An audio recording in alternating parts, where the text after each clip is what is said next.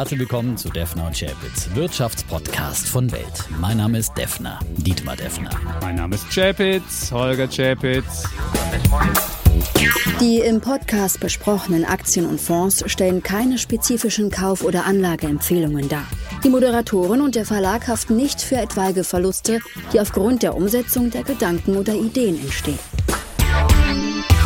Episode 221, lieber Defner. Und heute erstmals.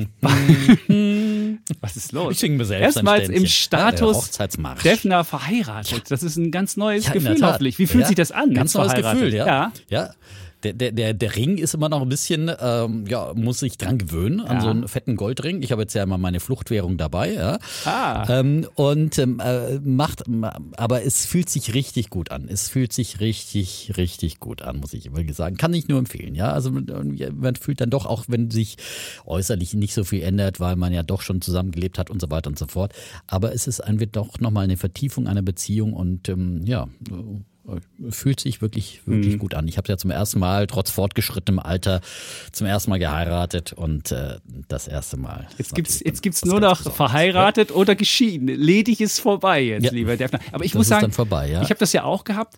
Ich glaube, wenn man dann irgendwann sagt, meine Frau, was jetzt gar nicht so besitzergreifend klingt, sondern einfach nur meine Frau, das ist ein ganz anderes Gefühl, als wenn man irgendwie meine Freundin sagt. Also so war es bei mir und Ja, das ist da, daran, daran muss ich mich noch gewöhnen. An Ja. diese, weil wir, wir ja immer den Begriff Freund und Freundin auch Ja. als äh, Kosenamen füreinander Oh. verwendet haben und auch weiter verwenden. Weil wir rufen uns jetzt nicht Frau, Mann, sondern wir sagen einfach weiter Freund und Freundin zueinander, wenn wir Okay. uns zu Hause rufen. Und ähm, deswegen muss man jetzt natürlich so ein bisschen immer, wenn ich hier in, in diesem Podcast von meiner Frau spreche, immer noch ein Ja. bisschen, ist es ein bisschen ungewohnt, ja. Und Ja. meine Frau klingt natürlich irgendwie so, es klingt so ein bisschen, ein bisschen härter oder sowas, also Ja. ein bisschen altmodischer oder sowas. Aber, aber, aber meine liebe Ehefrau, ja, das ist, also Ja. ich werde mich daran gewöhnen, wenn ab und zu mal eine Freundin rausrutscht, dann äh, sei es mir äh, äh, verziehen. Werbung. Morgens schon wissen, was heute wichtig wird? Macht ihr mit dem Bild News Update. Egal ob News, Wirtschaft, Politik, Show, Sport oder Promis. Damit bleibt ihr immer auf dem Laufenden. Fünfmal täglich neu auf Spotify, Apple Podcasts, Amazon Music, Google und überall dort, wo es Podcasts gibt. Werbung Ende. Ja. Das ist super. Aber, Aber super. Ich meine, war- ja. du willst ja nicht zu viel von der, von der Hochzeit sehen. Eine Sache, die mir nur aufgefallen ist, und die will ich vielleicht noch Mhm. kurz hier teilen, als wir in der Kirche waren und auf die Braut gewartet haben, und dann stand der Defner da, sah aus wie so ein James Bond, also wirklich, also wirklich ein Mann in, im, wirklich sah wunderbar aus. Und dann, aber dann äh, wartete er und es ging dann auf, äh, was, 15 Uhr ging es zu und dann äh, guckte er ganz verliebt, als er die Tür aufging und dann kam erst noch irgendwie jemand hinterher. Das war nicht der Chapitz, wir waren rechtzeitig. Und dann ging die Tür auf und die Braut kam und dieses Gesicht vom Defner, dieses, das werde ich glaube ich so schnell nicht vergessen. Also dieses wirklich verzückte, verliebte, ja. innerlich, also man merkte so wirklich, wie du noch, du warst, ja, die, die Unterschrift war ja geleistet. Ich meine, jetzt konnte man nicht mehr, mehr sagen, Genau. klappt das jetzt oder klappt das nicht, kommt sie jetzt oder kommt sie nicht, das war ja nicht in die Frage, aber trotzdem dieses verliebte Gucken, als dann die Frau reinkam. Nein, das, das, war, wirklich ein wunderbar. tolles Erlebnis, muss ich sagen. Das war wirklich so eine, ja, äh, also du stehst da und dann plötzlich geht die Tür auf und dann Ja. kommt deine Frau herein in diesem Kleid, das du vorher noch nie gesehen hast und äh, äh, mit einem Blumenkranz und wirklich traumhaft. Es war Mhm. für mich schon fast eine Engelserscheinung, muss ich ehrlich sagen. Und ich bin ja nah ans Wasser gebaut. Ja, das passiert mir ja selbst hier im Podcast ab und zu, dass ich gerührt bin. Und ich, mir war klar, also in der Kirche wirst du es nicht ohne Tempotaschentücher aushalten. Ähm, aber ich dachte schon, dass ich ein bisschen länger aushalte und nicht, dass ich in den ersten zehn Sekunden gleich feuchte Augen bekomme. Aber sobald hier meine Frau dann durch die Tür trat, äh, dann bin ich gleich dahin geschmolzen und, äh, und war, war ja, Ja. weg sozusagen und äh, dahin dahin geschmolzen und ja und das war äh, kann auch nur kirchliche Trauung ist auch wirklich äh, etwas ganz Besonderes haben auch viele Gäste gesagt ähm, die, die nichts mit Kirche am Hut haben und vielen herzlichen Dank an die Grunewald-Gemeinde, die uns da auch ähm, aufgenommen hat. Wirklich ähm, eine tolle Kirche, ein toller Pfarrer, der die Trauung gemacht hat. Und ja, äh, und auch ähm, dann äh, unsere Location war ja auch im Grunewald, das er an dieser Stelle auch nochmal erwähnt, das Löwenpalais. Herzlichen Dank auch. Äh, ein ganz tolles Event-Location, kann man sagen. Also nichts für äh, Sparfüchse, würde ich jetzt mal sagen, aber, aber es ist wirklich eine einzigartige Location. Und ähm, ja, wie gesagt. Ähm, das, das, Wetter war ähm, wunderbar, das muss man noch dazu Spaß sagen. Ja. Das Wetter war klasse und man konnte dann direkt aus der Kirche in dieses Löwenpalais reingehen, das ist super. Und ihr habt euch noch geschworen, bis und das der... ist halt ein großer Garten dabei Genau, und, und so verschiedene cool. Räume, die man Ja. auch so ein bisschen nutzen kann. Also und so. wunderbar. Also das, äh, ja. Aber das ist keine Werbung. Ich habe auch den vollen Preis bezahlt und äh, so, aber äh, sie war wirklich auch ein nettes Team und so weiter, das sich da um wirklich alle Wünsche kümmert. Und, äh, Und ihr habt ja, euch man auch, geschworen- übrigens, das ist, das ist, das ist nicht nur übrigens, das ist ja auch eine Ja. Art äh, Kunstgalerie, kann man auch so mal vorbeigehen. Da gibt's immer wieder Ausstellungen, weil das von einer Kunststiftung äh, betrieben wird ist und Mhm. äh, eine Kunststiftung letztendlich gehört. Also da so. So, Ich wollte was aber noch, wolltest du noch? Ich Äh, wollte noch sagen, dass ihr habt euch ja geschworen, bis dass der Tod euch scheide. Das ist ja auch immer so ein, das fand ich auch ein ganz, das ist ja wirklich ein ganz großer Moment, wenn man das dann nochmal, Mhm. wenn man das sich nochmal verspricht. Und das fand ich nochmal einen besonderen Moment. Und da gibt's ja viele, die jetzt heutzutage gar nicht mehr diese, diese Formel mitnehmen und äh, oder sie nicht ernst nehmen. Und bei dir hatte man den Eindruck, dass du sie ernst nimmst. Also war wirklich, ich fand, es war eine wunderbare, auch die Feier danach war großartig, lang gefeiert. Ich weiß nicht, ich war lang nicht mehr so spät im Bett oder so früh im Bett. Obwohl doch mit Podcast bin ich ja ganz früh im Bett, aber so lang gefeiert, sagen wir es mal so, und es war wunderbar. Also mehr will ich dazu nicht sagen. Ja. Der Defner hat es privat gehalten. Und es gab ja auch von deinem, Genau. von deinem, von deinem Flitterwochen gab es ja auch nur ein Bild zum Schluss. Vielleicht, aber du musst trotzdem noch Genau. mehr davon erzählen, was, was da Ich- passiert ist. Äh, Genau, also bis 6 Uhr haben wir gefeiert, ja. Äh, Ja. So, da war noch äh, dann ein, ein, äh, ein Gast hat durchgehalten bis zum Schluss und, Und dann der noch DJ. ein bisschen die Barkeeper und Ja. der DJ und äh, der DJ und seine Und das- Freundin natürlich, ja. Und das Hochzeitspaar wahrscheinlich auch. Und das Hochzeitspaar Ja. natürlich, ja. Das, äh, wir sind ja Firebeaster, wir haben uns bei Feiern auch äh, äh, zuerst kennengelernt äh, auf einer Firmenfeier, kann man ruhig so sagen. Und ohne jetzt weiter ins Detail gehen zu wollen. Ähm, und ähm, dann ähm, ging es aber auch nicht so schnell. Also das war jetzt nur äh, so. Äh, und äh, äh, nicht, dass man jetzt hier falsche Eindrücke erweckt. So. Ähm, und ähm, aber wie gesagt, deswegen mussten wir natürlich als Firebeast auch vorangehen und äh, am, am längsten durchhalten. Ist ja, das ist ja Ehrensache. So, und dann gab's die Flitterwochen und ich finde, das ist, muss man wirklich direkt im Anschluss machen, weil dann ist man mit so äh, voll, und hat natürlich vorher auch so viel, auch nochmal Organisationsarbeit gehabt und so weiter und äh, bis das, diese dann ganzen Dinge koordiniert werden und diese Aufregung vorher und irgendwie, ich habe die Nacht vorher eigentlich kaum geschlafen, ehrlich gesagt, vor, vor der kirchlichen Trauung dann, obwohl schon die Unterschrift geleistet war und so weiter. Ähm, aber trotzdem ist ja dann immer noch Aufregung da und dann hast du erst mal die erste kleine Feier gehabt und und und. So. Ähm, und dann bist du einfach froh, wenn dann die, die, die Flitterwochen da sind und du endlich mal Zeit hast, wirklich für Zweisamkeit. Und das haben wir uns wirklich so, wirklich komplette Auszeit, deswegen auch kein Social Media und deswegen einfach nur Zeit äh, für uns zwei. Und wir waren auf Mallorca und haben da auch äh, ruhige Orte gehabt und äh, tolle, zwei tolle Locations, äh, Finca-Hotels, ja, die umgebaute ehemalige Finkas waren oder eine, die sogar noch als Finca mit im Betrieb ist. Ähm, einmal waren wir im Nordosten und einmal waren wir im, im, im Südwesten. Und da konntest du dann mit dem Mietwagen immer so ein bisschen die unterschiedlichen Ecken der Insel da ansteuern und da immer mal so in eine schöne Bucht fahren, aber auch viel Zeit da äh, am Pool verbringen und so weiter. Es war ja so heiß und, äh, und deswegen immer so erst abends an den Strand oder abends ein bisschen, ein bisschen in, in schöne malerische Orte gefahren, irgendwo schön essen gegangen und einfach viel, viel Zeit miteinander verbracht. Und ich finde, das ist äh, der Sinn dann von, von Flitterwochen. Nicht, dass man jetzt meint, jetzt muss man die, die nächste Weltreise machen. Und ich habe ich hab ja auch schon die ganze Welt bereist und ich war tatsächlich noch nie auf Mallorca. Wie, deine erste, Also es war deine erste. Malle-Tour? Es war ja meine erste Malle-Tour. Ja, Wow. ich hab, also das äh, die äh, den Ballermann haben wir auch ausgelassen, weil ich habe ja brauche ja habe ja meine brauche keine Laila mehr und keine zehn nackten Friseusen mehr, sondern ich habe meine Traumfrau ja gefunden und ähm, von daher ähm, nur die, die, die, die ruhigeren Orte und äh, die, die Strände dann eher so gegen äh, frühen Abend oder so, wenn ein bisschen der ganz große Trubel auch an, an anderen Stränden nachgelassen hat. Kann man nur empfehlen. Also Malle wunderbar und deswegen gibt's auch bei mir Bullen und Bären heute dann äh, inspiriert von Malle, ja, äh, muss man sagen. Und ich finde, Malle klingt immer so ein bisschen, das klingt eben nach Ballermann. Mallorca klingt einfach ganz anders. Ist es so. Äh, und äh, ja, absolut. Und jetzt bin ich gut erholt zurück. Hast du, das ist schon mal schön. Und hast du den Mietwagen noch nach unten verhandelt oder, oder musstest Nee, du den, nicht da mehr. war Nee. nichts mehr? Da war nichts günstig. Nee, war, da ging nichts mehr. okay. Nee, nee, das war, war wie gesagt, äh, und die Idee vom Kollegen Risse, Ja. Äh, dass man doch kurzfristig nochmal günstigere Mietwagen kriegen könnte, hat übrigens ein, ein anderer Hörer, der mir dann geschrieben hat, äh, so nicht erlebt und bestätigen können. Dass Der meinte, Okay. also er hätte auch einen hohen Preis kurzfristig zahlen müssen. Also das war vielleicht dann irgendwie auch zum Moment äh, außerhalb der Ferien, äh, Mhm. wo das dann ging. Und, und jetzt, okay, Mobility hatte ich den, den Mietwagen. Und es war eine riese, also das ist wirklich anscheinend der, der gefragteste Mietwagenanbieter übrigens in Spanien. Die waren ja dann auch die relativ günstigsten, die es gab. Die anderen waren ja noch viel, viel teurer. Entsprechend ein Riesenandrang am Flughafen in Palma an, an diesem Schalter. Und das war ein bisschen negatives Erlebnis am Anfang. Wir haben da fast eine Stunde gewartet, bis wir dann den Mietwagen bekommen haben. Und da hättest du dann dich wieder vorkaufen können und sagen können, jetzt will ich hier äh, bevorzugt in die Priority Line und, und dann nochmal 18 Euro extra zahlen. Aber da bin ich dann wieder zu sehr Sparfuchs. Äh, das sehe ich dann auch irgendwie nicht ein.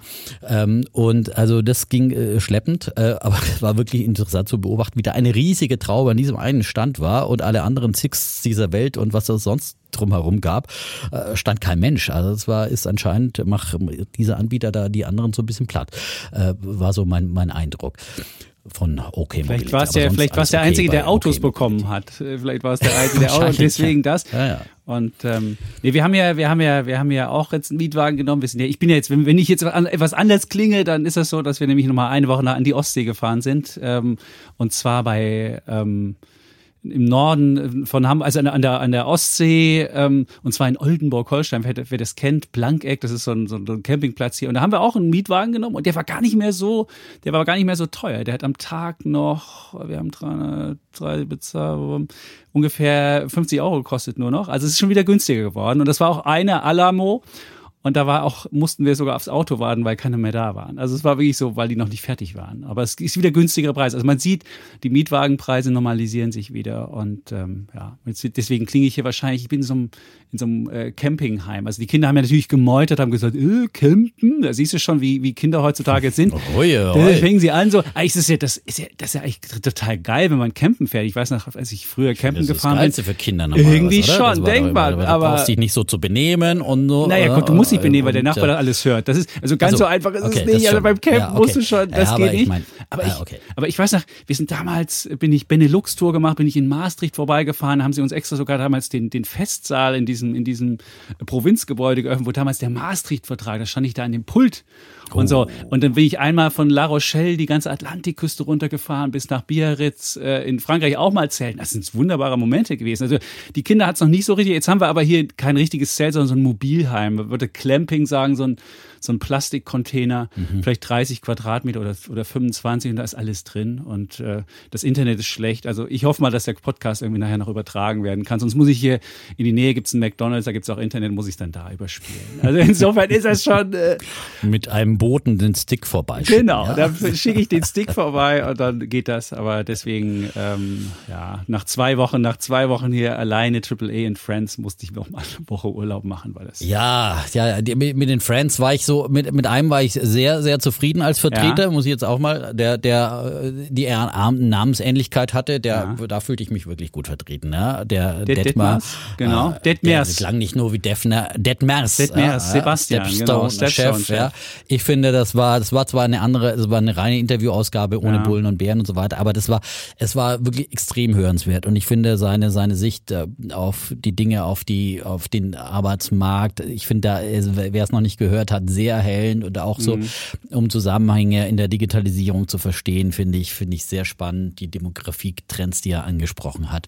Ähm, das fand ich, fand ich sehr, sehr, auch wenn es jetzt da keine konkreten Aktientipps und so Doch, weiter gab aber es. macht wirklich, äh, die gab es. Ja, so ein bisschen, ja, genau, genau, stimmt, stimmt. Ich habe ja. nachher noch mal Ein paar- in meinem Bullen habe ich noch mal die Konkurrenten Demografie von ihm sozusagen. Trends, genau. Das hat er, Genau. das hat er gesagt und Äh, und, und er hat ja auch netterweise Konkurrenten von Stepstone, ja, die äh, zum Axel Springer Verlag wie Welt äh, gehören, ja. Ja. das an dieser Stelle auch nochmal der, Genau, äh, der- anstandshalber erwähnt. erwähnt. Äh, so und äh, ja, man kann gespannt sein, wann Stepstone dann an die Börse geht, ja. Ähm, Aber es ist ja wirklich ein mega, das, ist ja wirklich ein mega Trend. Jetzt gab es zwar Zahlen von ZipRecruiter auch am Montag, die waren jetzt nicht so wahnsinnig geil, aber hatte auch der Detmers mir erzählt, jetzt diese, diese leichte wirtschaftliche Abkühlung, die führt dazu, dass wir vielleicht zwei, drei Quartale so ein bisschen, so ein bisschen Gegenwind haben, aber danach ist dieser, dieser Megatrend der Arbeiterlosigkeit, so hat er das ja genannt, der ist so groß, mhm. dass man diese Aktien, die, äh, die es da gibt, die sollte man nicht kurzfristig traden, sondern wirklich einfach diesen Trend.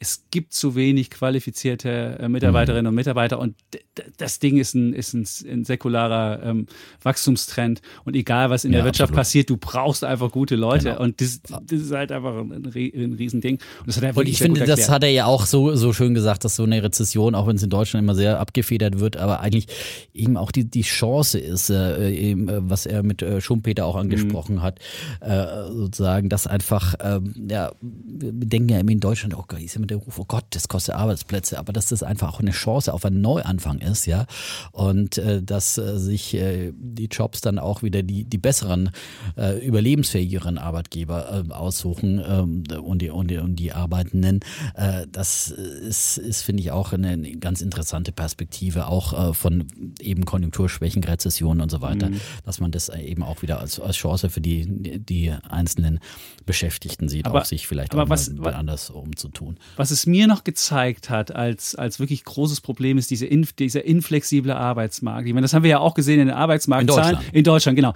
Wir haben 5,4 genau. Prozent Arbeitslosenrate und haben gleichzeitig knapp zwei Millionen unbesetzte Stellen. Und genau. es kann ja nicht, wenn man einfach mal überlegt, was sind diese 5,4 Prozent, das macht ungefähr mal 40, 40 Millionen Menschen, hat ungefähr, wir haben ungefähr zwei Millionen Arbeitslose und gleichzeitig 1,9 Millionen unbesetzte Stellen. Und da muss es ja irgendwie, das sind ja nicht alles, diese unbesetzten Stellen sind ja nicht alles hochqualifizierte Menschen, sondern man könnte ja auch einfach aus diesem, aus dieser Sockelarbeitslosigkeit, die wir haben, da ja. einfach versuchen, mehr Leute in den Arbeitsmarkt zu bringen durch positive Anreize, indem du sagst, hey, du kannst ja. zu deinem Hartz IV was dazu verdienen, hey, du kriegst noch hier was dazu genau. und das. Also irgendwie, das müsste ja noch möglich sein. Und das Zweite, was ich auch, Flexibilisierung, ich bin ja kein Freund von Hire and Fire, aber ich habe es bei mir das festgestellt. Ich bin jetzt ja seit 23 Jahren bei Axel Springer. Und alleine mhm. die Anwartschaft, die ich dadurch bekommen genau. habe, was jetzt meine Abfindung anbetrifft, falls es mal irgendwie schief läuft, die ist so hoch, dass ich überhaupt keinen Anreiz ja. habe zu wechseln. Selbst wenn jetzt jemand käme und sagt so, ey, komm, komm zu uns, mach das, dann hast du ja das Problem. Oh du hast ja ein Jobangebot bei AAA Genau, ich habe bei OMR, du meinst jetzt von OMR, ein offizielles Jobangebot, ja? Ah, also, genau, also, vom Kollegen damit würde ich jetzt zumindest mal zum Chef gehen, ja, vom okay. Kollegen Westermeier, ja, okay, ja? Ein Abwerbeangebot, gut. ja? Der, oh, so, damit kannst du jetzt erstmal zum Chef gehen und wenigstens ein bisschen mehr Gehalt verhandeln, weil man kriegt ja bei uns im Haus noch nicht mal einen Inflationsausgleich, ja? Das ist ja schon ein bisschen, also hier äh, Enteignung auf hohem Niveau möglicherweise, aber ähm, trotzdem, also ähm, ja, hm, äh, muss man da, muss jetzt jeder individuell verhandeln, ja? Da muss man dann immer und dann, äh, ja, aber mal schauen, ob der Arbeitgeber sich damit immer so Freude macht, wenn die Leute erstmal sich ein Jobangebot zum Verhandeln einholen müssen. Ähm, und möglicherweise ist dann der gute Mitarbeiter, der geschätzte, dann auch weg. Ja, ja es ist, es ist ein, das ist ein, aber trotzdem, wenn du halt 22 Wir Jahre. jetzt hier mal genau, den. Genau, so ist es. wenn ich jetzt nicht, wenn ich jetzt, du weißt, die Inflation ja. wird ja dieses Jahr auf 8% im Jahresschnitt steigen. Insofern sollten wir diese 8% sollten wir mindestens rausholen. Da hast du völlig recht. Und wir ja, wollen ja auch noch. Weißt, nein, die 8% kriegt, kriegt man natürlich nicht. Aber wenn schon wieder gesagt wird, hier, da gibt's gar nichts und so weiter. Also ich habe aber neulich mal vom Geschäftsführer gehört und so, ja, die 8% können wir eh nicht ausgleichen. Von daher. Da können wir auch null machen. Ja, super. Und kann man auch null machen, oder? Machen. Also das ist ja so. Aber gut, das müssen wir an anderer Stelle genau. besprechen. Das besprechen wir an anderer Stelle. Aber das, so. das, das ist halt diese Flexibilisierung des Arbeitsmarktes. Das ist halt wirklich ein Riesenproblem in Deutschland. Wenn wir diese Arbeiterlosigkeit haben, muss man sich auch fragen, ob dieser, ob dieser Kündigungsschutz noch, noch die Berechtigung hat, die er bisher hatte weil du jetzt ja in eine, in eine Lage kommst, wo der Arbeitnehmer ja, mehr Rechte hat, weil er einfach ja, in der Macht ist, weil er, weil er einfach ähm, wechseln kann. Gut, jetzt über 50-Jährige, da wird es wahrscheinlich schwieriger. Aber trotzdem muss man sich ja fragen, ähm, wenn die Machtverhältnisse sich verschieben zugunsten der Arbeitnehmer, braucht man die Arbeitnehmer möglicherweise gar nicht mehr so zu schützen. Wenn man sie nicht mehr so schützt, ist der Arbeitsmarkt flexibler und dann gibt's diese, diese Durchlässigkeit eher, dann gibt's vielleicht auch nicht mehr so eine hohe Sockelarbeitslosigkeit.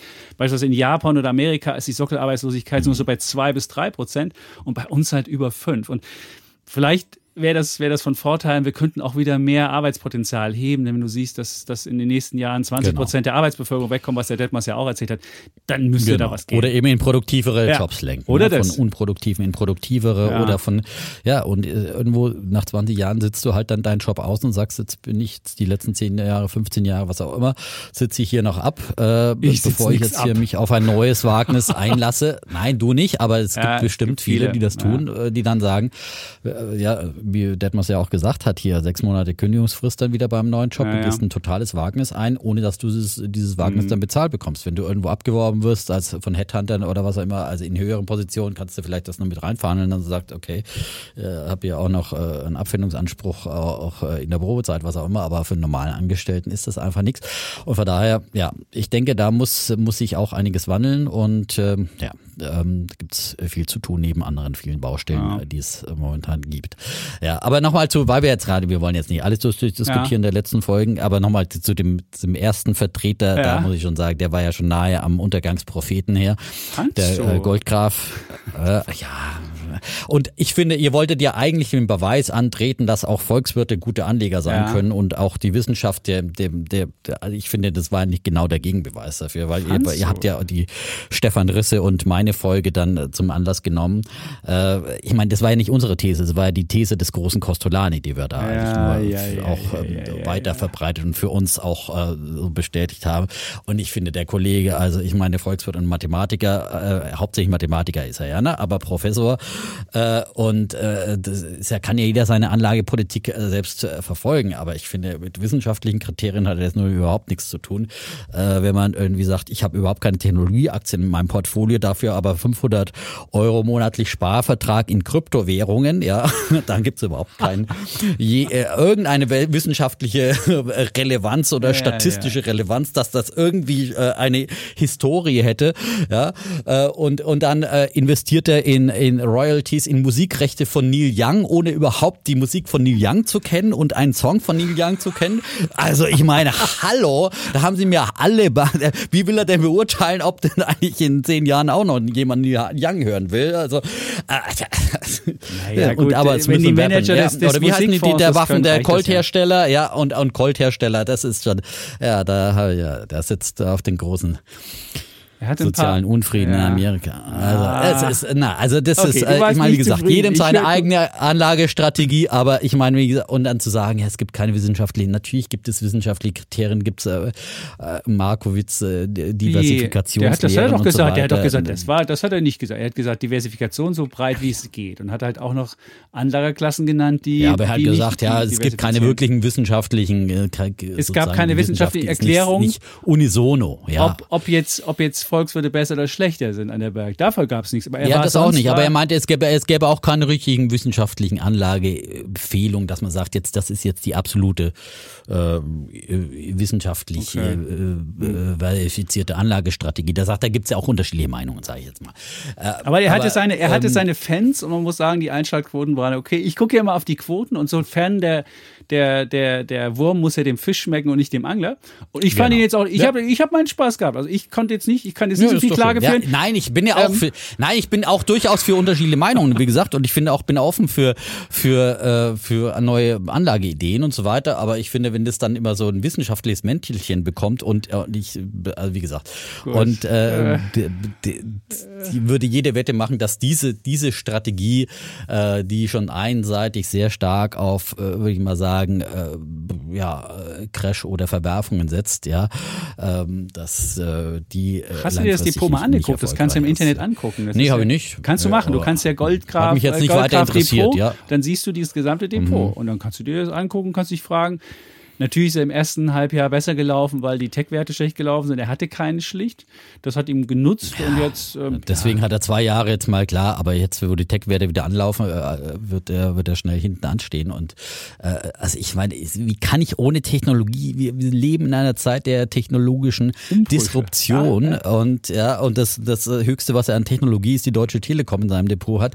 Ja, dann, äh, ja gut. Aber wie gesagt, jedem das seine Jedem das und seine, äh, aber als Jedem das seine, nicht, Herr äh, jemand, Deffler, der, der ich muss doch kurz sagen, dieser der Spruch ist leider, der konnte. Spruch ist leider Ja, geschichtlich ähm, etwas, etwas ähm, überholt, deswegen sage In ich. einer, das äh, auf jeden Fall, sorry. Ja, ja, ähm, Ja, aber du bist, aber zumindest sind wir jetzt wieder zusammen, beziehungsweise sind jetzt getrennt zusammen, aber jetzt, jetzt machen wir wieder zusammen Folgen und dann äh, muss hier keiner kranteln über, über über die Gäste. Der Sicht. Also der die Technologieaktien sind zurück im äh, Dudes Podcast und Genau. natürlich der Technoschrott auch, ja? Ja. Und der Technoschrott lebt, ja. Wir, wir sprechen ja noch in unserem Thema heute überhaupt über den über den Markt. Der Nasdaq ist wieder im Bullenmarkt und meine Das weiß man ist, nicht, aber dass, im Bullenmarkt äh, ist. Das kommt auf die Definition an, lieber Defner. Das kommt auf die Definition. Es gibt unterschiedliche Das Definitionen. können wir ja gleich nochmal diskutieren. Ja. aber ich meine, Gut. ähm, die gängige Definition ist schon, dass man 20 Prozent über hoch dann wieder im Bullenmarkt ist. Äh, über, nicht Über dem- über hoch, sondern Tief 20 Prozent ja. über dem Tiefpunkt, ja, dem letzten Tief. Ähm, Im Bärenmarkt. So. Hm. Ähm, und wie gesagt, Technoschrott äh, lebt auch. Äh, da wird jeden Tag auch wieder eine neue Aktie jetzt wach geküsst. Übrigens heute Delivery Hero Ja. äh, macht auch 10 Prozent, ja, und ist über deutlich über 50 Euro. Da hatten wir da auch eine Wette laufen. Ja, ich habe die Aktie leider nicht da wieder zu früh verkauft. Die habe Okay. ich mal zeitweise gehabt und habe dann Gewinne mitgenommen. Äh, Das war eine CFD-Position. Ähm, und äh, aber meine Wette gewinne ich möglicherweise doch noch. Ne? 55 oder Gegen- 52, 50, irgendwie, ich muss ja, mal irgendwie, 55. irgendwas 55 Ja, wir sind war's. 55 aktuell. Sind wir 55? aktuell. Die- die- Wirklich? Ja, die Wette war doch 50, dachte ich. Nee, ja. wir haben, wir haben vielleicht damals noch, weil sie ja doch schon gestiegen war. Die Wette war, glaube ich, 55 und dann, aber ich sagte, Delivery Heroes kann nicht funktionieren. Das wird nicht, das, das kann einfach nicht. Wenn du dir, du musst, du musst mal in die Bilanz schauen, was sie da noch, was sie da noch drinstehen haben. Die haben noch Gorillas zum vollen Preis drin. Die haben ja damals Ja, die 200 Gorillas Millionen, die haben damals so ein 200 kleiner Millionen. Anteil. 200 Millionen, Alter, das ist nicht so ein kleiner Anteil. Wenn du da mal, wenn du da mal, 200 Millionen ist für, für dieses Peanuts. Also das ist Okay. wirklich Peanuts. Äh, wenn du keine Gewinne machst und das äh, niederschreiben musst, weiß ich, ist es kein ja, Peanut. aber vielleicht, vielleicht kaufen sie ja, vielleicht, vielleicht kaufen sie die, schlucken sie dann nochmal für 200 Millionen den Glaubst du ernsthaft? Glaubst du ernsthaft, dass sie das tun? Glaubst du ernsthaft, dass sie das tun? Aber ich glaube nicht, ne, eigentlich wollen sie, Nein. haben sie ja heute gesagt, sie wollen jetzt in Richtung Profitabilität gehen Aha. und, und äh, eher ist das nicht so das Investment Lagerhäuser zu machen. Das ist das, das glaube ich auch. Ich glaube, ich würde es jetzt auch nicht glauben Nee. und darauf wetten. Aber Gorillas ehrlich gesagt nicht äh, öffentlich notiert, von daher nicht in meinem Fokus. Ähm, aber dafür umso mehr Jumia, ja, Äh, und äh, die haben ja dann letzte Woche am Mittwoch auch Zahlen gebracht und endlich mal nach, äh, ich weiß gar nicht wie vielen Quartalen, endlich mal positiv überrascht. Äh, und entsprechend ist die Aktie ja auch ähm, seitdem gut gelaufen. Oder, äh, jemand hat schon Korrelation festgestellt, seit meiner Hochzeit äh, legt äh, Ja. Jumia zu. Ja, äh, Pip Glöckner hat im, im äh, Doppelgänger gesagt, das ist ein äh, Hochzeitsgeschenk für Dietmar Defner, aber sonst Ja. hat das natürlich gewohnt, da war man hier niedergemacht, ja. Ähm, und ähm, aber äh, was wirklich, ich meine, wo man jetzt nicht vorbei kann, ist ein deutlicher Umsatzsprung, der einfach vor allem auch deutlich besser ausgefallen ist als vom Markt erwartet, äh, um 42 Prozent auf 57 äh, Millionen Dollar. Ähm, dann die Gesamtbestellung ging um 35 Prozent nach oben, Zahl der aktiven Nutzer um 25 Prozent. Und um es gleich jetzt nochmal ganz akt äh, aktiv zu sagen, Juma ist nach wie vor meine größte Position im Depot und äh, deswegen der Hinweis auf diesen äh, besonderen Interessenskonflikt, äh, den ich in, hier habe. Aber ich bin dem ganzen Jahr treu geblieben, auch in, in absolut fallende Märkte. guten wie in schlechten Zeiten. w- w- In guten wie in schlechten Ja, Zeiten. aber Ja, nicht bei jeder Aktie mache ich das, aber äh, mit manchen bin ich dann irgendwie so ein bisschen innerlich verheiratet. Ja. Ähm, meine Frau hat ihre Position jetzt verkauft, nachdem sie jetzt äh, eben dann äh, im, im Gewinnbereich war mit ihrer Position. Klug, klug, sehr 8 klug, Euro. sehr klug. Hätte ich auch Und ich habe gemacht. gesagt, sie war nie glücklich damit, habe ich gesagt, die, ja, hau Verkauf sie jetzt sie. raus, dann Ja. äh, muss ich mir das auch nicht mehr anhören. Ich habe auch genug für uns beide. Und ähm, äh, von daher ist sie dann ja be beteiligt, ja, an Okay, ähm, der ja, an, Defners, an. Technoschrott, genau. Äh, Genau, ja. ja Ohne Ehevertrag hat sie, Zugewinngemeinschaft, hat sie, ja. nee, jetzt nur an den Veränderungen sie beteiligt. Seit der Ja, ja, Eheschließung. genau. Ich Also meine, hat sie jetzt schon an- richtig dicken Sprung gemacht. seit- ja. Da hat sie in zwei Ja, Wochen schon ja, den ja. mitgemacht. Also wenn ihr irgendwann euch Tat, ja. zerstreitet, hat sie schon jetzt einen richtig guten Gewinn gemacht. Glückwunsch. das ist super. Aber, jetzt, aber, Mhm. Und, ist, aber ist doch äh, keine Profitabilität ja. Hm? bei der Bude da. Komm, jetzt mal ehrlich, die, Na die, gut, der Verlust ist jetzt nicht da, aber sie. Der Du musst ja die Unit ist, Economics äh, angucken und die sind doch nun wirklich nicht besser gelaufen. Das ist nicht anders als, als bei Gorillas auch. Also die Unit Economics sind einfach gruselig und wenn du Umsatz äh, um, ein, um 10% steigerst, aber den Ver Verlust gleichzeitig um 12 oder um weiß ich nicht was, dann hast du, das ist kein Naja, Umsatzsprung um läuft. 42 Prozent, Ja. ja. Und das, nein, aber jetzt muss man mal eins sagen, ja, wir, wir sind in diesem Umfeld, äh, wo äh, zum einen äh, natürlich die Inflation auch in Afrika Ja. äh, die Verbraucher belastet äh, und auf der anderen Seite es die Lieferkettenprobleme gibt, die die wieder Verkäufer auf äh, Jumia ist sowohl ja. ja eine eigene Plattform, wie auch, dass sie die, äh, Fremdverkäufer auf ihre Plattform haben, die ja dann teilweise auch nicht an ihre Waren kommen, ähm, im Bereich Elektronik und so weiter und so fort. Ähm, und dass man dann in so einem Umfeld, ja, äh, wo alle immer damit gerechnet haben, dass man, also nicht jetzt speziell nur in Afrika, aber wo das im Prinzip eher Umsätze zurückgehen im, im Einzelhandel, wo man da äh, seinen Umsatzsprung von 42 Prozent ähm, ähm, verbucht, das ist schon, schon bemerkenswert, finde ich. Natürlich sind der Betriebsverlust weiter 67 Millionen, also mehr als der Umsatz.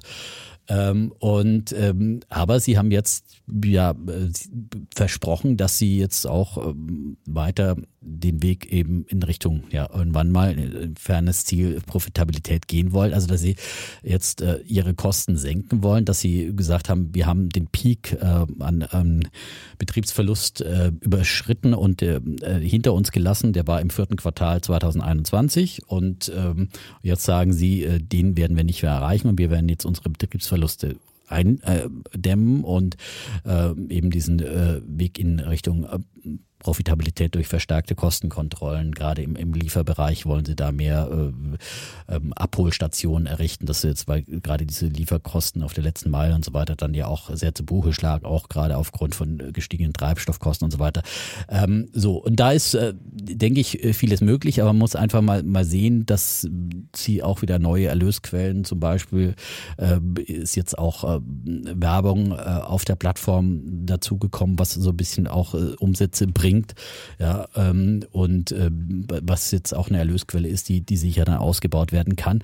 Und äh, sie wollen Jumia Pay, sie haben ja auch eben diese Bezahlplattform mhm. mit dabei. Das finde ich auch ganz spannend. Die wollen sie jetzt auch im äh, nächsten Jahr monetarisieren. Ähm, bisher hat Jumia Pay nur quasi für ihre eigenen Geschäfte funktioniert. Für, äh, sie haben ja auch Jumia Food, also Lebensmittellieferungen und, äh, und die, die Geschäfte und die Lieferung von der eigenen Plattform. Jetzt wollen sie Jumia Pay aber auch für die die äh, Fremdhändler auf der Plattform öffnen und dadurch natürlich dann auch zusätzliche Gebühren generieren und das ist dann eben auch wieder eine zusätzliche Einnahmequelle und äh, es ist es ist vieles vieles möglich. Eine kleine spannende Geschichte zum Beispiel bei Jumia Pay. Sie haben als kleine Anwendung, ähm, das haben Sie jetzt auch gar nicht ausgeführt, nochmal äh, habe ich irgendwann mal zwischendurch gelesen äh, im, im, Jahresverlauf ähm, programmieren Sie eine App e-Doctor für Jumia Pay, wo man in Nigeria für einen Dollar im Monat dann irgendwie äh, eine Arzt äh, also äh, Flatrate ein Dollar. Ich glaube, da wird man nicht reich damit, aber das sind so neue Anwendungen, die, glaube ich, äh, Bindungen schaffen und von, von Kunden und eben auch wieder neue Geschäftsmodelle da äh, möglich werden lassen. Also da ist, ist vieles möglich und äh, ja, ich bin nach wie vor ähm, ja äh, doch sehr ja, es ist ein riskantes Geschäft. Sie haben noch 350 Millionen Dollar in der Kasse an Cash. Sie haben wieder mhm. kräftig Cash verbrannt. Mhm. Äh, so und das ist, sie müssen jetzt natürlich liefern und müssen ähm, die, die, die Verluste jetzt und das haben sie ja versprochen, dass sie das äh, Quartal für Quartal jetzt äh, reduzieren wollen, äh, reduzieren, damit das Geld dann dann reicht. Äh, das wird nicht reichen. Du kommst, du kommst, ne? du kommst mit dem Geld nicht zur Profitabilität. Du musst irgend noch mal eine Kapitalerhöhung machen. Also ich weiß es nicht, wie willst du Und das ich meine, wenn die Aktie, wenn, die, wenn der Kurs steigt, dann kann ja, aber ich meine, sie machen ja viele Incentives. Äh, man kann ja irgendwann auch sagen, okay, dann gibt's halt keine, keine äh, äh, Schnäppchen mehr oder keine, keine Discounts mehr, die man quasi als mhm. Investition zur Kundengewinnung einsetzt. Äh, da kann man schon auch mhm. mit, mit relativ rigiden Maßnahmen sicherlich Kosten streichen, aber sie haben jetzt noch Geld in der Kasse. Das ist, früher wurde immer kritisiert, dass sie ihr, ihr Geld nicht verwenden, um in Wachstum zu investieren. Und jetzt ist endlich mal auch das, das Wachstum, äh, Umsatzwachstum da, äh, Kundenwachstum auch äh, bei ein starkes Wachstum zum Beispiel bei den Bestellungen pro aktiven Benutzer. Das ist ja auch ein Vertrauenssignal, äh, wenn, wenn, wenn, wenn da ähm, äh, die bestehenden Kunden einfach mehr bestellen. Ähm, und, naja, wenn du ähm, Sachen zum, daher, zum gibt, mit Verlust verkaufst, wenn du Sachen günstiger verkaufst als im Supermarkt nebenan, würde ich ja. auch häufiger da bestellen. Das würde ich auch machen. Die Frage ist halt, ist das Wachstum, du musst ja, eigentlich muss es ja so funktionieren, wenn du ein Geschäftsmodell skalierst, hast du Fixkosten, Und diese Fixkosten werden dann durch das äh, höhere Volumen einfach besser ausgelassen. Und irgendwann hast du diesen, diesen Operational Leverage und dann muss das Ding nach oben gehen. Und wenn aber deine Unit Economics nicht so sind, sondern wenn die mit zusätzlichem Umsatzwachstum auch noch die Kosten steigen, also du hast gar keine Fixkosten, sondern du hast variable Kosten, die mit dem Umsatz mitsteigen, dann hast du keine, Na klar, keine jeder, jeder profitablen Unit kostet natürlich Economics. Geld. Jede Auf Auslieferung Ja, kostet Geld. aber du musst ja Fixkosten Nein, unten haben, was du jetzt lockst damit, ja, also das kostet. Geld, die Auslieferung, die Incentives kosten Ja. Geld, äh, die Rabatte, die du gibst, weil du quasi schon drauf Genau. zahlst und teilweise Waren Das ist das günstiger Problem. verkaufst. Und das müsstest du halt Das ist die. Investition. Aber dafür lockst du Leute auf deine Plattform, lockst du zu Jumia Pay und dann wirst du irgendwann auch, äh, denke ich, äh, das ist noch nicht der, der Weg, aber der, der, der wird kommen, dann hast du Werbung auf deiner Plattform, dann hast du Mhm. Einnahmen durch Jumia Pay und, und, und so fort.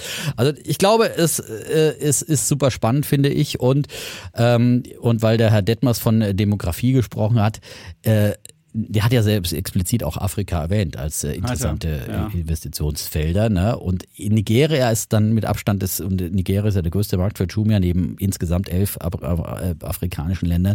Ähm, und äh, Nigeria hat jetzt eine Bevölkerung von aktuell knapp über 200 Millionen äh, und äh, es wird damit gerechnet, und die haben weiter ein rasantes Bevölkerungswachstum, sollen bis zum Jahr 2050 die Bevölkerung verdoppeln und dann sind die das drittbevölkerungsreichste Land der Welt, ja. Weißt Also du, wie die Durchschnitts, weißt wie das auch- Durchschnittsalter auch der Nigerianer ja. ist? Weißt du, was das Durchschnittsalter der Nigerianer Ja, ist? 17. 17. Ja. Also, das ist, Ja, aber das ist halt für das eine ist Volkswirtschaft, Chance, ja, aber und das, das ist sind Chance und Risiko eine zugleich. Riesenchance. Ja, aber auch Risiko zugleich. Wenn du nämlich nicht schaffst, die jungen Menschen in den Arbeitsmarkt zu bekommen, dann hast du irgendwann äh, Riots auf den Straßen, hast halt irgendwann, äh, hast du, das aber- hast du ja auch in Nigeria steht Nordafrika ja- erlebt. Du musst es halt Ja, schaffen, schon, einen aber, aber Nigeria steht auch wirklich gut da. Also momentan ja auch profitiert vom, vom Rohstoffboom, ist ja, äh, haben eine Ölbranche, haben sogar, bauen jetzt auch äh, eigene Raffinerin- Raffinerien. Äh, Mhm. Ich weiß nicht, ob sie schon in Betrieb ist, aber sie haben früher immer nur äh, einfach das Öl verkauft. Jetzt äh, ver- verdienen sie quasi auch an der Veredelung, äh, genauso im Düngerbereich. Ja, da sind sie auch. Also sie liefern auch vieles, was äh, aus äh, Russland äh, bisher kam und äh, wo man andere äh, Quellen jetzt sucht. Ähm, da ist, ähm, ist, ist auch äh, Nigeria mit dabei. Also von daher, das ist schon ein äh, wirtschaftlich, glaube ich, interessantes Land, was man jetzt auch nicht, nicht äh, so auf dem Radar hat.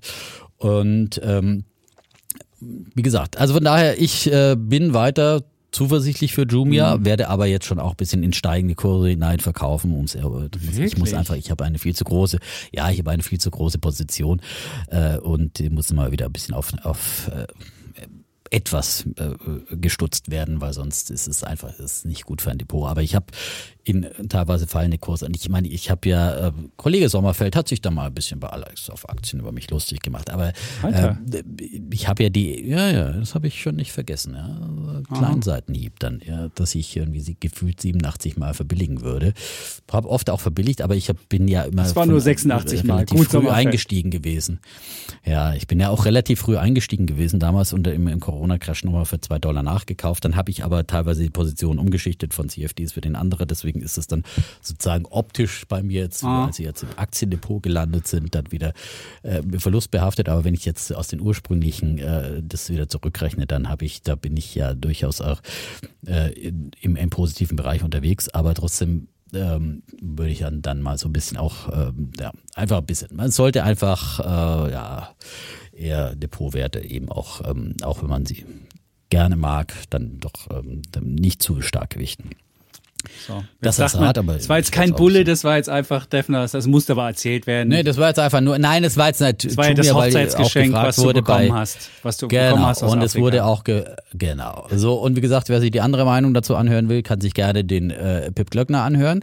Und wer noch eine positive Meinung dazu haben will, zu Jumia, äh, gab es heute bei Seeking Alpha eine neue Analyse von Ahan Analytics äh, und äh, hat Jumia äh, die Wende geschafft, war die Frage dort und, äh, die, Und? äh, die Antwort lautet ja.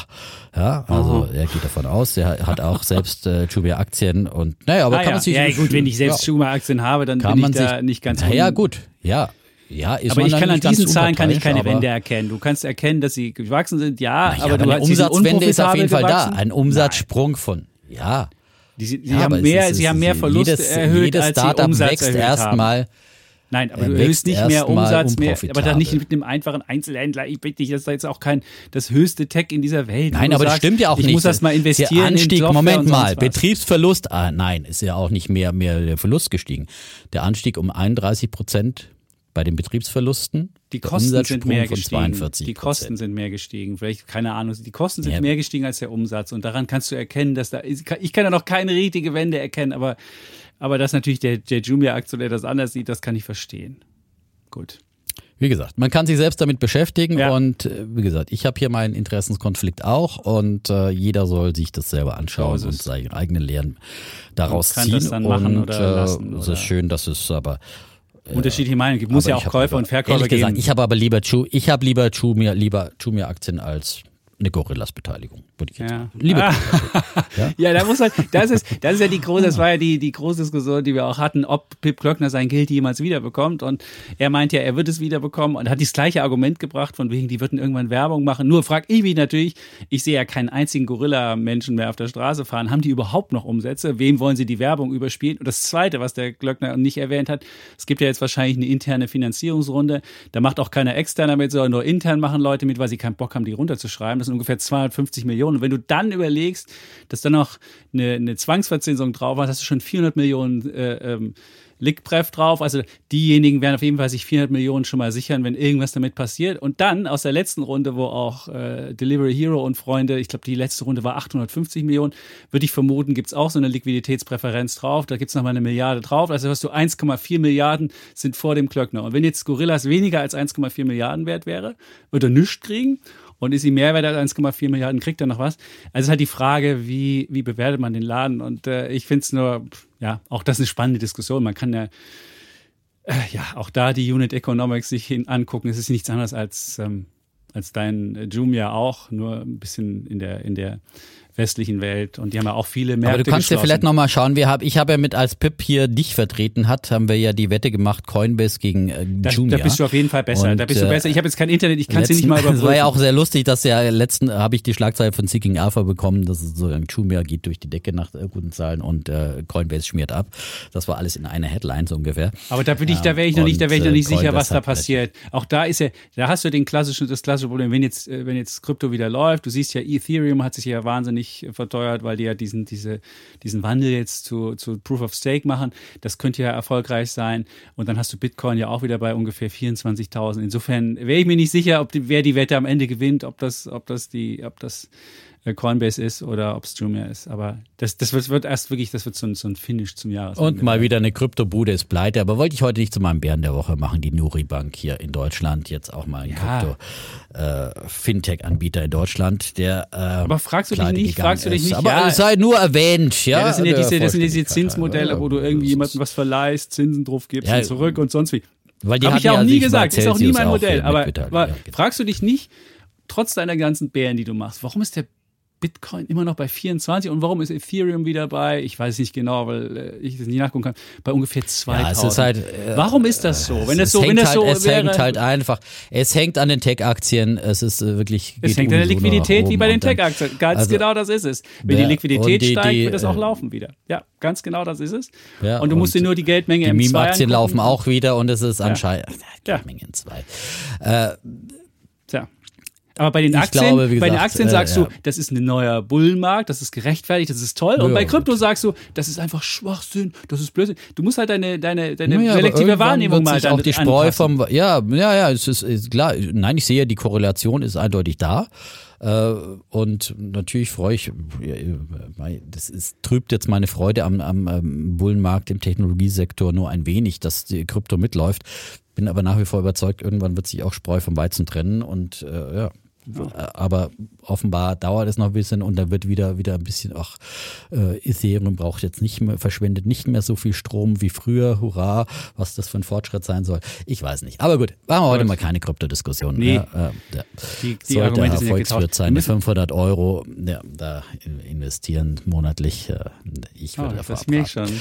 Der Goldgraf hat es dir Der- angetan. Der Goldgraf, Ja, ja, der der Goldgraf. Goldgraf, ja, der ist der, eher der Kryptograf, ja. Ähm, Macht aber tolle Memes. So, im- äh, tolle wir- Memes bei müssen ja- wir wir müssen jetzt mal weitermachen, genau. Mit, mit Bulle und Bär. Ja, du wir musst müssen, ja weil anfangen. wir haben jetzt, das war jetzt eine lange Vorrede. Ja, Ja, wenn du heiratest, das machst du hoffentlich nur einmal im. Jahr. Aber es gab ja viel zu erzählen. Wenn, ja, und mal. wenn wir zwei Wochen nicht zusammen sind, muss man alles aufarbeiten. So ist ja, es. alles, ne? So. Ja, ähm, da gibt's ja dann immer viel zu erzählen. So, machen So wir es. wir können ja Bullen und Bären ein bisschen, ein bisschen kürzer machen. Ja? Also ich meine, nee, mein, ich Bulle, mein, mein Bär ist relativ lang, das kann ich jetzt schon sagen, weil da geht es wirklich um, um ein grundlegendes Echt? Problem. Aber, aber mein Bulle, den könnte ich kürzer halten. Du fängst ja an heute. Gut. Also ich fange mal an mit ähm, dann äh, ähm, mit meinem Bullen. Äh, es sind beides so halbe Bullen und halbe Bären. Ne? Hätte so und so rumdrehen können. Aber Ah. ich wollte, es, es sind beides Themen, die ich jetzt aus Mallorca mitgebracht habe.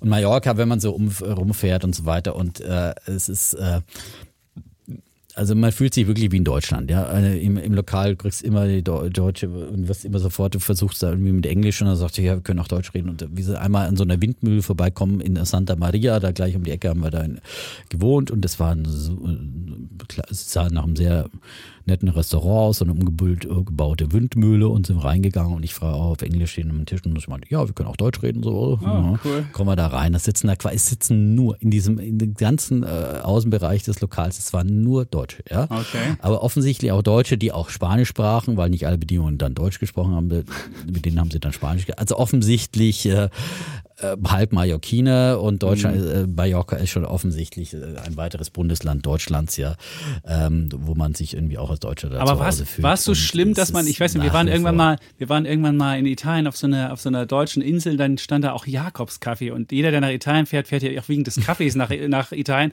und dann stand da Jakobskaffee. Habt ihr, war es auch so schlimm, dass, dass die Leute mit sowas da geworben naja, haben? das Also war so schon eine deutsche, weil das waren ja, waren ja deutsche Betreiber des Restaurants, deswegen gab es da schon äh, auch äh, deutsche äh, angehauchte Küche auf jeden Fall und äh, ein ordentliches Schwarzbrot äh, zu, Okay. zu den Oliven am Anfang. Na, sehr gut. Ähm, das, Deutsches also ich Brot. glaube schon, das ist dann so ein bisschen, da, dass die die deutschen äh, stämmigen äh, Mallorquiner da dann auch gerne mal so deutsch essen gehen und es ist so eine kleine Community. Wenn man das so beobachtet hat, es war teilweise so ein bisschen, naja, du hast schon den Leuten auch ihr, ihr Geld angesehen und so weiter und äh, ihr Alter. Also es waren schon auch viele so irgendwie so die Rentner, die da irgendwie so ihren in der Sonne auch äh, eifrig geburzelt haben und so weiter. Und äh, aber nichtsdestotrotz, ich meine, wer will es ihnen verdenken, muss ich sagen. Also äh, und äh, man hat sich dann auch immer wieder bei Engel und Felkos ist ja auch stark vertreten, da dann die die Angebote angeguckt. So an Und? Was ist der Preis? Der also ich- Quadratmeterpreis? ich sagen, Komm, sag einen ja, der Quadratmeterpreis. Quadratmeterpreis ist bei, äh, äh, es gab nämlich dann, als ich zurückkam im Handelsblatt, äh, prompt ein Artikel und, und die haben, ähm, also in, in den Premiumlagen haben die aufgeschrieben, das äh, liegt der Quadratmeterpreis bei rund 15.000 Euro.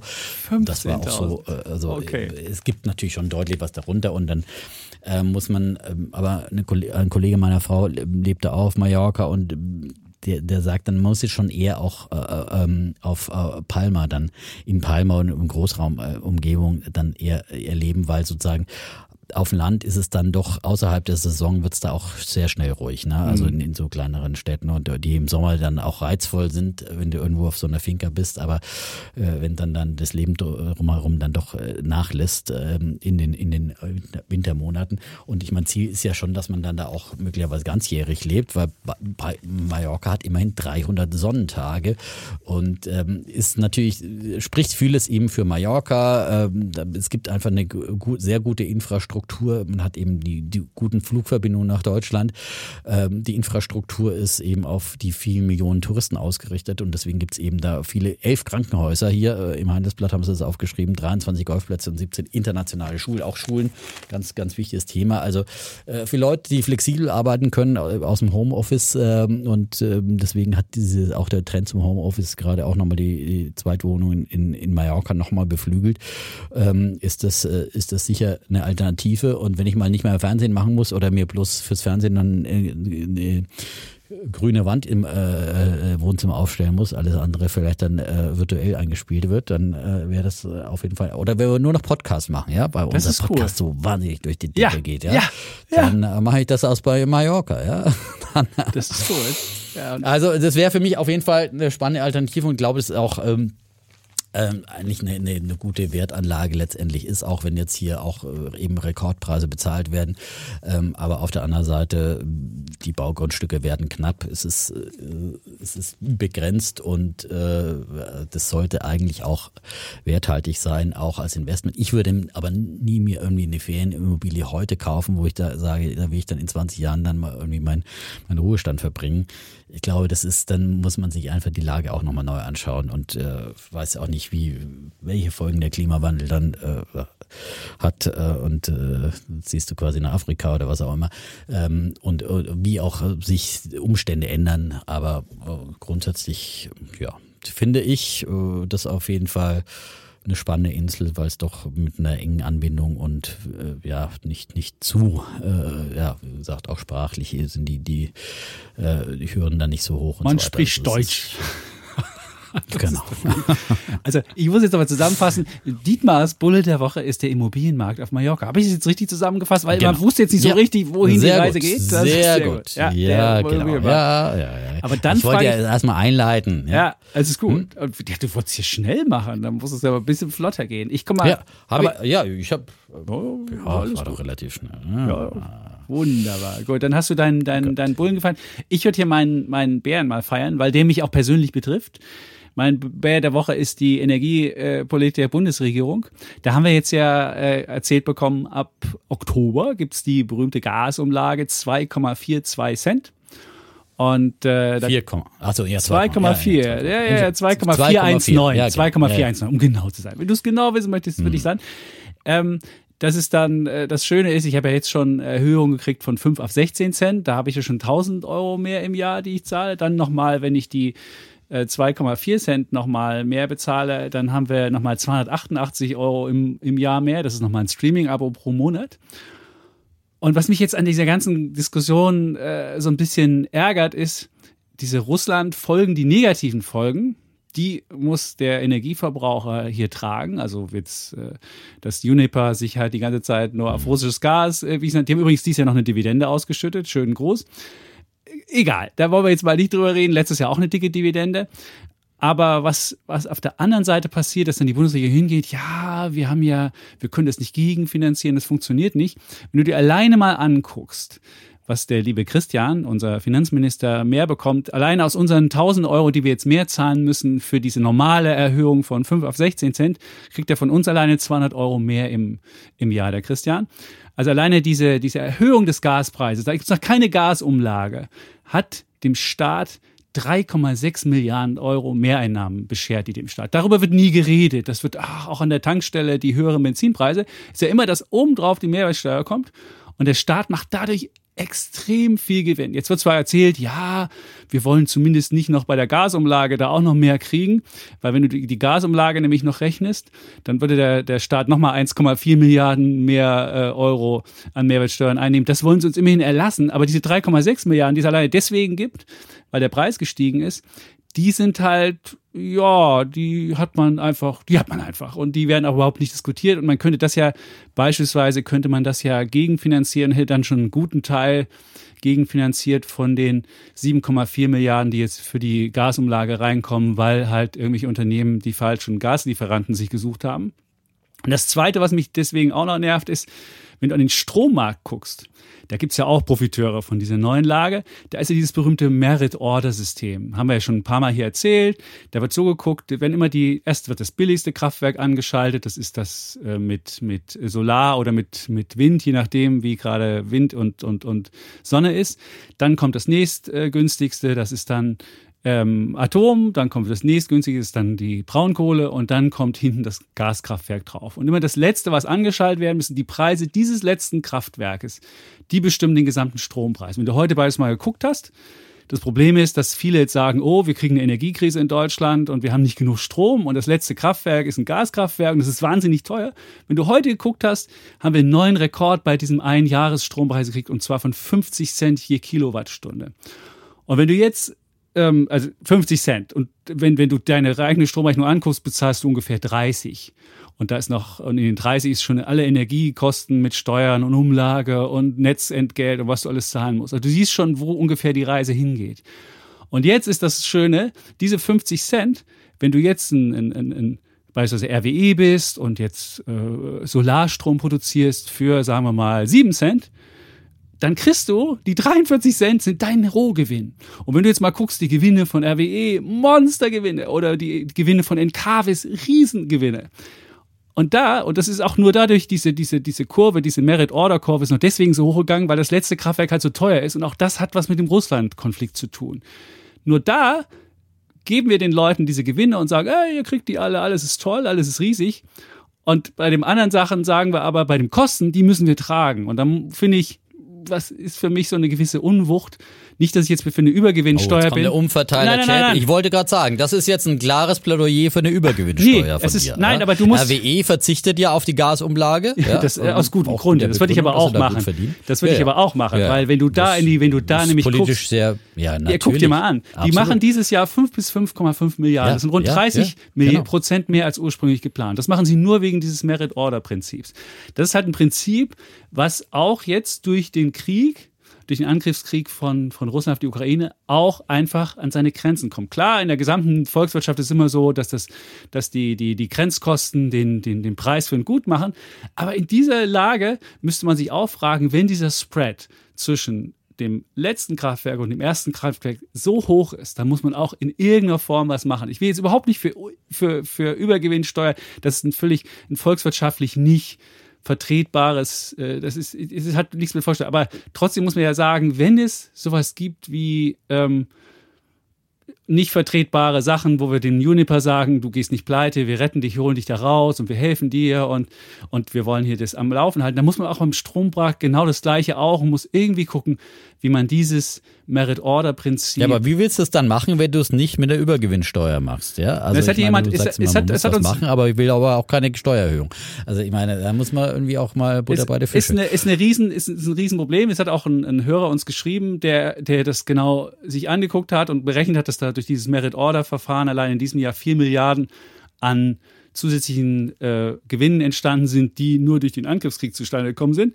Und das muss man halt sehen, wie kriegt man das hin? Und ich würde ja sagen, man müsste einfach, wenn die, den, die, den der Spread zu groß wird zwischen den Preiskomponenten, dann müsste man irgendwie diesen Spread in irgendeiner Weise angehen und müsste da eine, eine Steuer drauf machen. Hätte, jetzt nicht, hätte keine Übergewinnsteuer, weil da musst du, sondern dass einfach dieser Spread ist, dann musst du sagen, okay, wer jetzt unter dem, wer jetzt so viel Gewinn, das ist dann keine Übergewinn, sondern du sagst einfach, wenn, wenn du, wenn du, wenn du so viel äh, billiger bist als, als dieses, als, als, als der, der Marktpreis, dann musst du irgendwie da einen Teil von, ähm, weiß ich nicht, äh, als Steuer abgeben oder als Abgabe. Okay, du kannst so. es ja nochmal be- be- ausarbeiten, würde ich sagen. Nein, ja? das heißt, Der ich würde es nicht Übergewinnsteuer nennen, aber du musst halt, du musst halt gucken, du musst halt gucken, wie du es. Nein, ich meine, dein Konzept, du kannst ja nochmal bis zum nächsten Mal ausarbeiten, ist ja noch ein bisschen unreif. Ja, nee, Ähm, das ist nicht unreif. Du siehst ja, du kannst ja relativ, kannst ja relativ gut sehen, wie die, wie die, welche, welche Produktionskosten du hast und welches, welches die, die Marktkosten sind. Und wenn du jetzt siehst, dass du mittlerweile 50 Cent je Kilowattstunde Stromkosten hast am Energiemarkt, dann kannst du doch abschätzen, was da für Monstergewinne reingehen. Na Und gut, jedem, äh, und jedem, der jetzt, Ich, wir der wollten jetzt keine Diskussion Nein, zu dem aber äh, jedem, der, Thema das, machen. der, sein Geld, ähm, der sein Geld zurückhaben will, der kann natürlich jetzt in die Encarvis dieser Welt. Du kannst, du kannst dann in alle diese, in alle diese Unternehmen rein investieren, die halt einfach fixe Produktionskosten haben, die relativ niedrig sind. Das ist Encarvis, 7C Solarparken, PNE, Wind und wie sie alle heißen. Und die profitieren ja davon. Und die machen ja Monstergewinne. kann auch RWE investieren. Und wenn, ja, das, aber wenn der Staat da nicht sind auch Monster eingreift, gelaufen, muss man sagen. Ja, aber man muss Ja. auch, äh, also Ja, ehrlich gesagt, schon. was ich gestern gemacht, ich habe gestern 7C Solarparken, hatte ich auch eine kleine Position verkauft, weil ich irgendwie so ein bisschen äh, fürchte, dass es eben doch noch zu einer Übergewinnsteuer kommt, auch wenn sich die FDP da äh, heldenhaft dagegen wehrt. Ja, also ich meine, es ist dann schon immer ganz gut, wenn die FDP doch noch in der Regierung ist, muss man sagen. Ähm, aber wie gesagt, ähm, ich glaube einfach, ähm, der, der Druck wächst in diese Richtung. Und äh, dass da auch dann gerade auch, Das äh, auch sozial nicht- solche Solarbetreiber und so weiter. Genau. Ähm, aber auf der anderen Seite muss man halt sagen, okay, das sind halt die, es gibt halt dann einfach mal in, in Phasen Übergewinne, wo man auch von Krisen profitiert. Du kannst nicht immer sagen, dass dann ein Krisenprofiteur, wenn er halt mal das richtige Produkt hat, da- dann immer gleich zur Kasse gebeten wird. Warum muss ich denn, warum muss ich am Gasmarkt Meine das Meinung bezahlen? zu Übergewinnsteuer warum muss ich ich ja denn, warum muss ich denn am Gasmarkt das bezahlen? Wenn es um Kosten geht, muss ich es bezahlen. Ja, aber Wenn es um meine, Gewinne ja, geht, bitteschön, dann muss es, dann wird es, dann wird es privatisiert. Kosten werden wieder verstaatlicht, verallgemeinschaftet und Gewinne werden, werden privatisiert. Ey, das ist einfach kein Modell, Modell, was jetzt einem sozialen Gefüge zuträglich ist. Und Ja, ich würde, erst, sagen, erstmal Strom und Gas sind jetzt mal zwei unterschiedliche Nee, das sind Baustellen. Energiemärkte, die Äh, beide durchs Gas miteinander verbunden sind, weil wir zu doof die waren, Gasumlage äh, finde ich nein äh, nein aber vor allem Doch. ist es natürlich aber die, die Gasumlage finde ich schon insofern fair dass man sagt wir legt es auf alle Gaskunden um und nicht nur auf die die jetzt dummerweise gerade irgendwie Russengas zu Hause irgendwie äh, von ihrem Versorger bekommen und die anderen äh, die es dann nicht bezahlen das wäre dann wirklich eine, eine totale Unwucht äh, und und so finde ich ist es noch mal erträglicher und dann wird es Ausgleichsmaßnahmen geben äh, jetzt rufen ja wieder alle und sagen äh, auf der anderen Seite so und ähm, und wie gesagt, und der Strommarkt ist dann nochmal ein anderer, aber sicher muss man da auch was tun. Aber also wie gesagt, ähm, ähm, zu meinen, ich bin jetzt, ich kaufe jetzt in Carvis Aktien und bin dann der große Gewinner. Ich glaube, das ist schon sehr vieles eingepreist und das Risiko ist eher, dass das eben auch Strompreise wieder fallen und und so weiter. Äh, also ich habe meine 7C jetzt mal verkauft Okay. äh, mit einem kleinen Gewinn und ähm, weiß nicht, ich, ich, ich fürchte, da kommt dann vielleicht doch noch was in Richtung in Richtung Übergewinnsteuer, dass der politische Druck da einfach in, in diese Richtung immer, immer größer wird. So, ähm, wenn wir gerade bei Energie sind, äh, Ja. auf Mallorca habe ich mich natürlich auch ein bisschen umgeguckt hier, äh, wie es da mit Erneuerbaren, du hast es auf Sizilien ja auch gemacht äh, und deswegen bin jetzt ein bisschen zwischen Schwanken, zwischen Bär und Bulle. Jetzt muss ich ja noch einen Bären vergeben, also gibt es dafür meinen Bär der Woche, dass ähm, Mallorca ähm, ja doch bisher noch nicht so richtig äh, sein äh, erneuerbares Energienpotenzial äh, ausschöpft, ja, vor allem im Bereich Solar. Ich meine, 300 Ta Sonnentage im Jahr ist eigentlich wie gemacht für eine eine Solarinsel, ja. Da würde ich eigentlich auf jedem Dach äh, eine Solaranlage erwarten und irgendwie man sieht eigentlich wirklich auf den Dächern so gut wie nichts, ja. Es gibt ab und zu mal so ein paar Flächen Solaranlagen auf, auf aber das war's dann auch. Und, ähm, und Windkraft sieht man, ich habe kein einziges Windrad auf der Insel gesehen.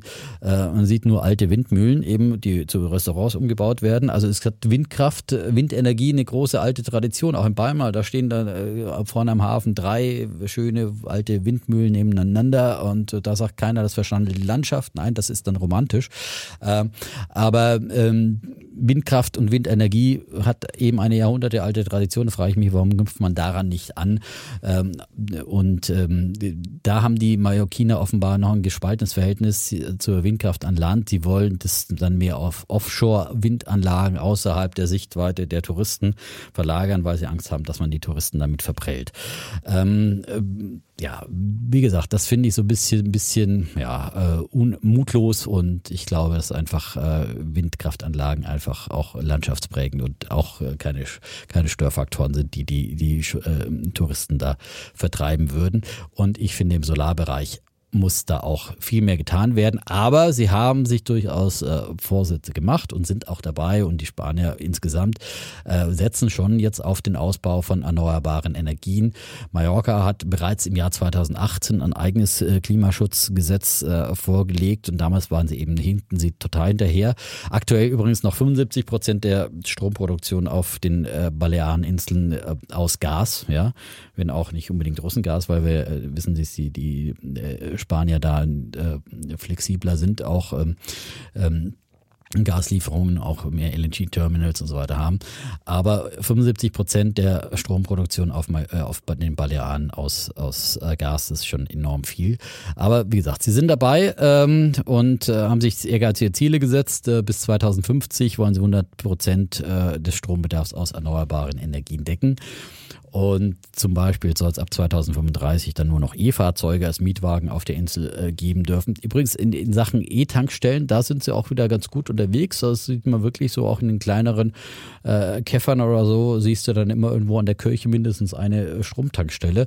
Ähm, da haben sie schon ein bisschen was, ein bisschen was gemacht. Und Die wie sind, viele äh, fahren da die schon? Nicht unbedingt belegt. Ne, das siehst du immer wieder an den Stromtankstellen, dann auch ein Tesla oder so stehen. Auch bei Aber uns nicht im so Hotel richtig gab's viel zwei gibt's nicht? Stromtankstellen aus Finca Hotel. Ich habe jetzt nicht hier beim Autofahren nebenbei Strichliste geführt, aber du siehst immer wieder an den Stromtankstellen schon welche stehen. Aber es sind noch nicht viele. In der Tat.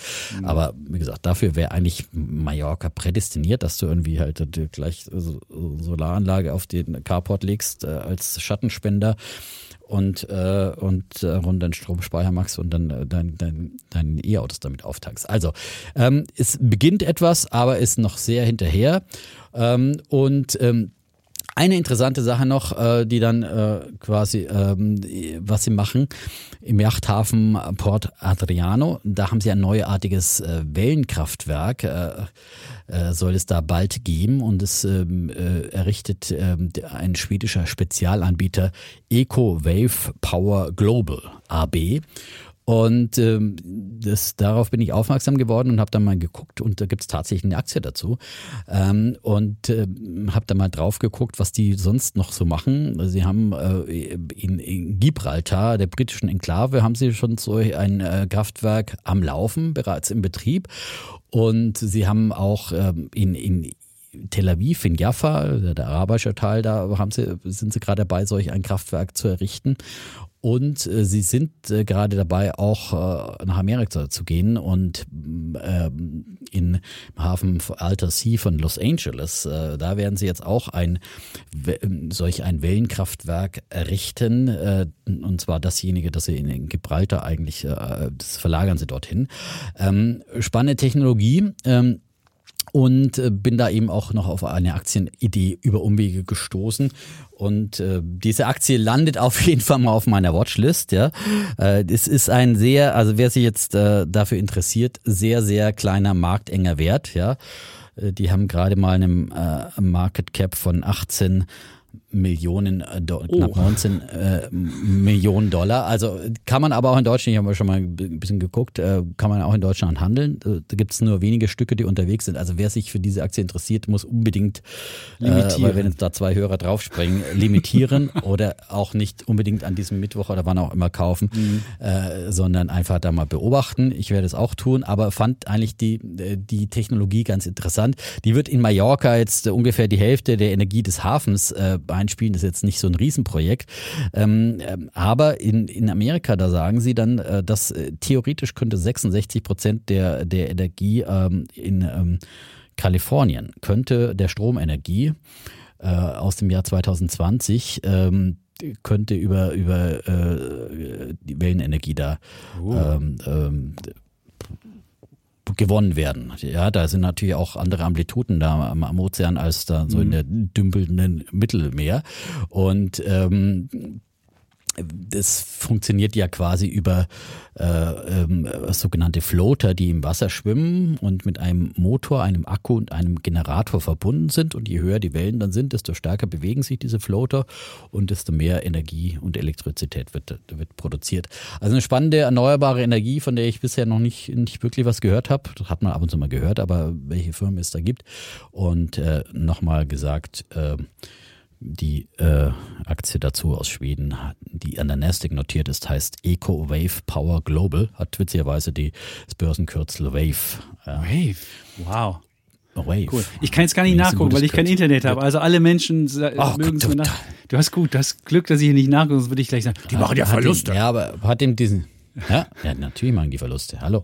Hallo, ja klar. Also, hm. ja, wie jedes gute, äh, äh, jedes gute Startup und jede gute Zukunftstechnologie fängt erstmal mit Verlusten an, ja. Okay. Und äh, man kann natürlich auch in RWE investieren. Ja, so. So, das ist ähm, die langweilige Version davon. Da mache ich meinen Bullen der Woche, das mache ich relativ schnell. Das geht hier darum, das ist angelehnt an die Idee von Sebastian Detmers letzte Woche, demografiefeste Investitionen. Da hat er ja wirklich ein paar Zahlen genannt, die nicht hübsch klingen, dass nämlich ähm, China, Japan, Italien und Spanien bis Ende des Jahrhunderts die Hälfte ihrer Einwohner verlieren werden. Das ist, war eine der Prognosen und hat natürlich gesagt, wenn das so ist, dann darf man weder in China noch in Japan noch in Italien noch in Spanien sein Geld investieren, weil da ja muss ja immer sagen, was ist Bruttoinlandsprodukt? Das ist ja immer Anzahl der Arbeitskräfte, die arbeiten, mal der Produktivität. Und wenn die Zahl der Arbeitskräfte runtergeht, dann muss man aus den Leuten mehr rausholen. Nur ich befürchte mal, dass man so produktiv die Leute nicht machen kann, dass man äh, die Hälfte der Einwohner, beziehungsweise wahrscheinlich, wenn die Hälfte der Einwohner wegkommt, hat man vielleicht ein Drittel Arbeitsbevölkerung weniger, aber ein Drittel mehr aus den Leuten rausholen. Klar kann man versuchen, mehr Leute in den Arbeitsprozess zu bringen. Wir hatten ja schon Sockelarbeitslosigkeit und wir hatten ja auch schon viele, in Italien ist ja noch viele Frauen, die noch nicht arbeiten. Klar kann man das versuchen. Man kann versuchen, die Leute in produktivere Jobs zu bekommen, dass man einfachere Jobs, wenn die einfach teurer wären, das war auch seine Idee, dass man höhere Mindestlöhne hat, dass die Leute dann ähm, besser bezahlte Jobs und produktivere Jobs machen. So kann man das natürlich versuchen, aber insgesamt, wenn ein Land so, so einen Aderlass zu verkraften hat, dann funktioniert das natürlich nicht. Und deswegen hat er gesagt, okay, die Länder sollte man nicht nehmen.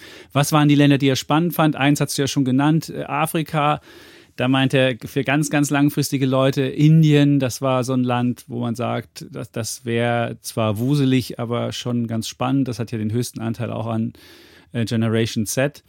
Da gibt es einen iShares MSCI India, der eigentlich, ich habe mal die Indien-ETFs mir angeguckt, die sind irgendwie, ich weiß nicht, warum Indien-ETFs so schlecht sind. Also die, die bilden den Markt sehr, sehr, sehr unschön ab. Und der iShares, das war noch der, der es am besten gemacht hat.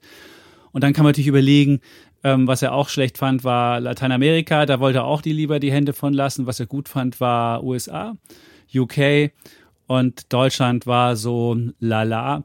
Und wenn man aber jetzt ein MSCI Welt hat, hat man ja sowieso schon USA ganz groß drin, man hat auch schon ähm, UK relativ groß drin. Insofern muss man jetzt nicht sein, sein MSCI World deswegen verkaufen, aber der MSCI Emerging Markets, wo China so stark drin ist, da sollte man dann vielleicht besser mit einem MSCI ähm, China ähm, komplettieren, wenn man das äh, als, als demografiefestes Investment sieht und vielleicht auch noch ein bisschen Afrika dazu, weil das ja ein Kontinent ist, der langfristig kommt und der gar nicht in den Emerging Markets Indizes groß drin ist, ein bisschen Südafrika, ein bisschen Nigeria, aber so richtig stark ist der ja nicht gewichtet. Und dann hat er ja noch ein paar Unternehmen genannt, die ganz spannend waren. Und eine, die, die neu dazugekommen ist, Ciprico, da haben wir hier alle schon fünf Millionen Mal genannt. Die hatten ja Zahlen, die waren jetzt so hm, nicht so geil, aber langfristig ist ja was. Noch ähm, in Australien gab es auch ähm, Seek, heißt das Unternehmen. Ähm, das Börsenkürzel ist SEK. Und die haben auch Zahlen gehabt und die waren jetzt auch nicht so doll, aber man kann sich vielleicht so aus Technologie werden. Er hat auch gesagt, man sollte nicht die Unternehmen nehmen, die Zeitarbeitsfirma noch gleichzeitig sind, was wie Manpower oder Hayes Group, wo eigentlich gleichzeitig nicht nur Jobvermittlung drin ist, sondern auch noch, ähm, wo man Zeitarbeitszeit, äh, so, so äh, Jobs noch mit drin hat, weil die natürlich auch Probleme haben, Leute zu finden. Und deswegen sollte man besser technologiegetriebene ähm, Recruiting- oder Jobplattformen machen. Und da hat er halt die genannt, ZipRecruiter, Seek. Und dann hatte ich ja noch gesagt, Recruit Holding, das sind ja die, die beispielsweise in Deutschland ähm, Indeed haben, wo die ja uns mit der Werbung Ingrid immer so schön verwöhnen. Und ähm, das wären so die, das, man, kann, man kann sich also A gucken, wenn man Makro investiert, dass man halt Märkte sich sucht, die, wo die Demografie besser ist. Und man kann bei Mikro nochmal gucken, dass man sich so ein Bundle an spannenden ähm, Karriere, oder Jobvermittlungsaktien zusammenstellt, damit man nicht nur auf einer äh, Aktie sitzt, sondern auf mehreren.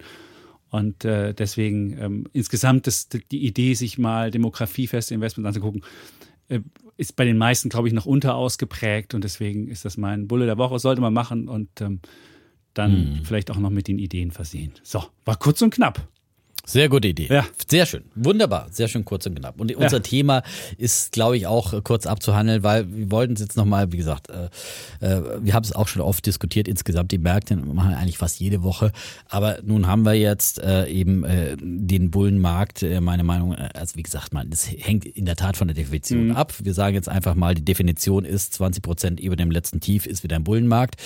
Und damit ist äh, also äh, die Nasdaq wieder im Bullenmarkt und zwar seit letzten Mittwoch, seit es die Inflationsdaten in Amerika gab und äh, die sind ja ähm, zurückgegangen. Die Inflationsrate ist äh, zurückgegangen von 9,1 Prozent auf ähm, 8,5 ähm, auf 8,5 Prozent. Applaus, genau, 8,5. 8,7 Prozent. Nein, aber ich meine, wir haben ja schon oft drüber komm, geredet. Alter, 8,5, was ist denn das? Nein, es geht darum, dass der Peak Inflation überschritten ist. Ja, gut. Ja, und das ist, äh, ja, darum geht's. Und das habe ich auch äh, gesagt, dass es äh, bis dahin sicherlich noch äh, rumpelig bleiben wird. Das haben wir immer beobachtet. Es wird danach auch noch rumpelig bleiben. Und jetzt ist es einfach mal, es, es wird immer rumpelig bleiben an den Börsen. Es gibt mhm. keine Einbahnstraßen und keine, keine, keine geraden Linien. Äh, wer, wer für ruppelige, ruppelige und rumpelige Straßen äh, äh, kein äh, Gefährt hat oder das nicht ausstehen kann, muss halt irgendwo anders investieren. Also ruppelig wird es immer bleiben an den Börsen und sicherlich auch noch in diesem halben Jahr. Aber ich bleibe dabei, dass äh, wir die Tiefs gesehen haben und das bestätigt jetzt die Rückkehr in den Bullenmarkt und äh, 20 Prozent immerhin schon. Also wir hatten einen hervorragenden Juli und äh, August läuft auch gut und äh, ja, ähm, das war, ich glaube, das entscheidende Makrodate war das jetzt einfach ähm, die, diese äh, Überschreiten Peak-Inflation und ich glaube, es wird auch so bleiben in Amerika. In Deutschland ist was anderes, da haben wir die ganzen auch politischen Einflüsse mit Gasumlage und Rücknahme, Neurotik und so weiter und so fort. Aber in Amerika, wir sehen jetzt auch den Ölpreis, der deutlich unter die 100 Dollar gefallen ist beim Brandöl, der weiter nachgibt. Also das wird, und die Benzinpreise waren ja in Amerika vor allem das, äh, was wird die Inflationsrate dann quasi gedrückt hat, der Rückgang der Benzinpreise. Und ähm, das ist eben die beste Voraussetzung, dass die, die Zinserhöhungen nicht mehr ganz so stark ausfallen. Und das ist die beste Voraussetzung für steigende Technologieaktien. Die sind enorm verprügelt worden. Und ich habe schon oft erwähnt, dass diese, all diese Risiken mehrfach eingepreist waren. Äh, der Pessimismus war auf äh, historischen Höchstständen teilweise. Und ähm, und jetzt äh, kehrt äh, wieder etwas mehr Mut ein, aber wir sehen keine übertriebene Euphorie. Wenn wir uns zum Beispiel den Feed and, äh, Fear and Greed Index anschauen äh, von CNN, der ist jetzt, äh, der ist jetzt leicht, im, der ist im neutralen Bereich mit 55, also geht der von 0 bis 100 und der war ja im Tief bei, bei 5 Punkten oder sowas oder 6 Punkten. Ich habe es mal erwähnt, glaube ich, in der Sendung jetzt bei 55 wieder im neutralen Bereich leicht positiv. Ich denke mal, das ist, ist ein gutes gutes, äh, äh, eine gute Stimmungslage, um von hier aus weiter auch eben an der Wall of Worries, die nach wie vor da ist und gibt ja immer noch die Unkenrufe, ähm, die da draußen unterwegs sind und von Crash reden.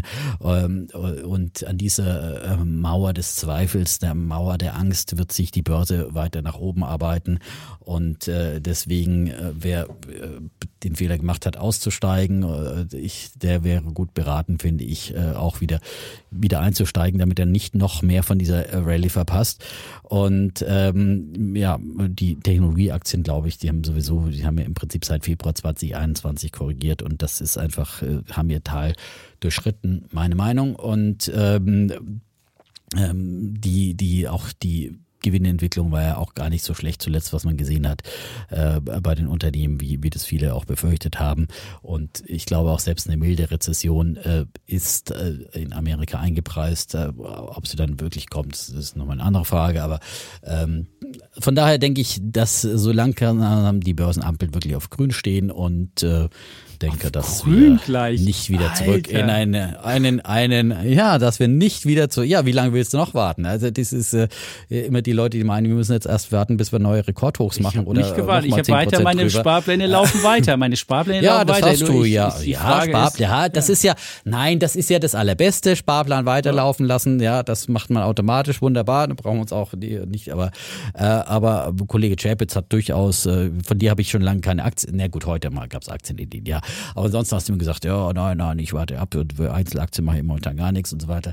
Ähm, ich habe ein paar also, Sparplanideen, ähm, Aktien. Also das habe ich auch. Ich habe aber Einzelaktien, ja, wo ich sehr Sparplan habe, wo ich mir, Nein, wo ich mir gut, keine Gedanken wunderbar. machen muss wo ich mich nur fragen ja, nein, muss, Sparplan, die noch nein, haben das sind wir uns doch einig. Ja. Das, das sind wir uns doch einig, dass wir einen Sparplan genau. laufen lassen sollten. Aber wie gesagt, ich habe oft Leute gehört, die äh, ihre Sparplanraten zurückgefahren haben. Nee, ähm, habe davor abgeraten, aber ähm, das ist äh, so, das ist genau das Verkehrte, weil dann hat man einfach 20 Prozent günstiger äh, verzichtet darauf, äh, mehr einzusammeln.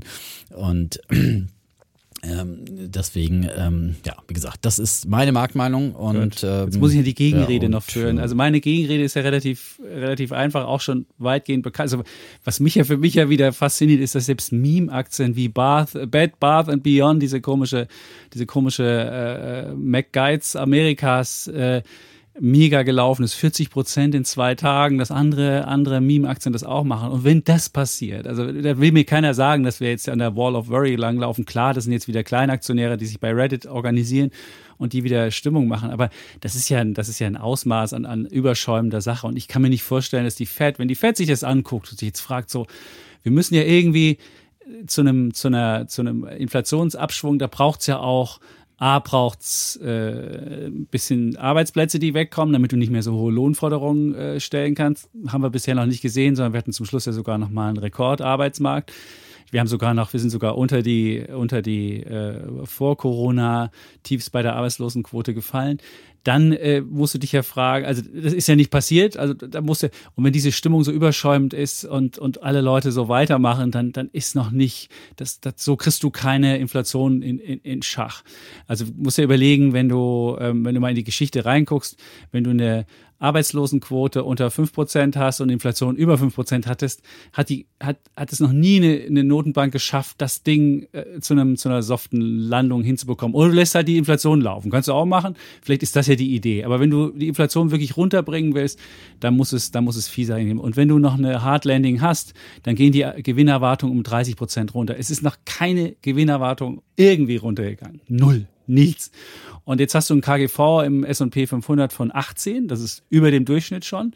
Und wenn du jetzt überlegst, dass, es, dass die Gewinnerwartungen um 30 Prozent runtergehen, hättest du ein KGV von 24 und das ist meines Erachtens auch irgendwie ähm, viel zu teuer und äh, das ist alles nicht, nicht, nicht wirklich, also für mich ist es nicht nachhaltig und die Weltlage sieht jetzt auch nicht so aus. Wir haben jetzt in Taiwan und China den nächsten Problemfall und wir haben für, wir haben beim Russland, Ukraine überhaupt nicht gelöst, das Problem. Da kann es auch längst nochmal, wenn der Winter kommt, wer weiß, was da mit den Ölpreisen passiert oder was mit, mit anderen Inputfaktoren passiert. Das ist längst nicht ausgemachte Sache. Und ähm, ich fand es ja lustig, Michael Burry, gut, ist natürlich, hat jetzt oftmals schon geschrien und gesagt, hat, hat Fehlsignal gemacht, er hat ja alle seine Aktien verkauft und das Einzige, was er noch behalten hat, ist irgendwie, oder was er aufgestockt hat, ist eine Gefängnisaktie. Und alle anderen Aktien ja, hat er verkauft. Dann, äh ja, ich, ich, will jetzt nicht sagen, dass der Typ jetzt immer richtig ja. liegt. Der hat in vielen Sachen hat er, hat er, hat er, hat er, hat er äh, definitiv in den letzten Jahren nicht richtig gelegen, aber er hat halt, ich fand es halt nur interessant, dass er alle Aktien, der hatte ja Meta beispielsweise, gut, da war auch auf der falschen Seite er hatte, Gu, er hatte Alphabet, er hatte, er hatte, er hatte insgesamt elf Aktien, die hat er alle verkauft und hat jetzt nur noch eine Gefängnisaktie, was ja auch für sein Weltbild irgendwie das so ein bisschen zeigt. Also ich glaube auch, dass ja, absolut. Dann kann er vielleicht die Goldaktien vom, vom genau, Goldgrafen noch dazu kaufen und dann, nehmen, genau. äh, dann hat er, hat er sein aber, Szenario. Äh, äh, aber du musst dir mal überlegen, jetzt das haben ist für mich dann auch wieder ein aber, Kontraindikator, der ja, Herr Barry. Der muss ja auch noch, der muss ja auch mal wieder Aktien kaufen. Da hast du völlig recht. Aber wenn du mal den S&P 500 in, in, in Euro siehst, der ist in diesem Jahr im Plus und zwar um 1,4 Prozent. Du hast in diesem Jahr S&P 500 1,4 Prozent Plus gemacht und der Dow Jones sogar in Euro gerechnet ähm, fast 5 Prozent im Plus.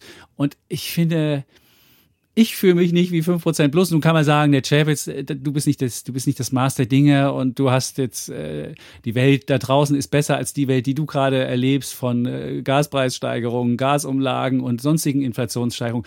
Aber ich kann beim besten Willen nicht erkennen, wie diese Weltlage, die ja, insgesamt allem, Du sprichst so ja gerade von Amerika, von der Welt in Amerika und äh, die, die Welt in Amerika wird sie auch, du musst ja überlegen, wenn die ja, uns irgendwann da, Gas liefern. Den, den, den, Niedrigstand des Rheines, ja, wo ja. du jetzt nicht mehr ins Rheinland fährst, so sondern an, an die Nordsee, kannst ja gar ja. keine Wasserpegel mehr beobachten. So ist ja? es. Äh, der, der ist noch nicht neu genannt worden. Dazu. Aber Amerika ist einfach momentan eine andere Welt und äh, ja, ist nicht so stark äh, von äh, den direkten äh, Folgen dieses Krieges beeinflusst. Und die aber China Preise und fallen China wieder, was und Taiwan, spätestens da wirst du ja, auch erleben und, was. Ja, die haben ein Lieferkettenproblem ja, aber das ist wieder die, ja, aber das ist wieder das Volkswirtdenken, was wir schon so seit Folge 1 hier diskutieren, all die Probleme, dass wenn man meint, man darf erst Aktien kaufen, wenn alle Probleme auf ich dieser Welt gelöst sind. Ja? Kaufen, dann wartet man bis zum, dann wartet man bis zum Sankt Nimmerleins. Aber jetzt einen neuen Bullenmarkt wartest, bis der China-Taiwan-Konflikt, ja, dann kann man ewig bis, bis der China-Taiwan-Konflikt gelöst ist. Aber der neue Bullenmarkt ist da und dann kommen nee. und äh, all diese Leute, diese Michael Burrys dieser Welt und die Kleinanleger, die sich äh, aus ihren Sparplänen der Runde die Angst hatten,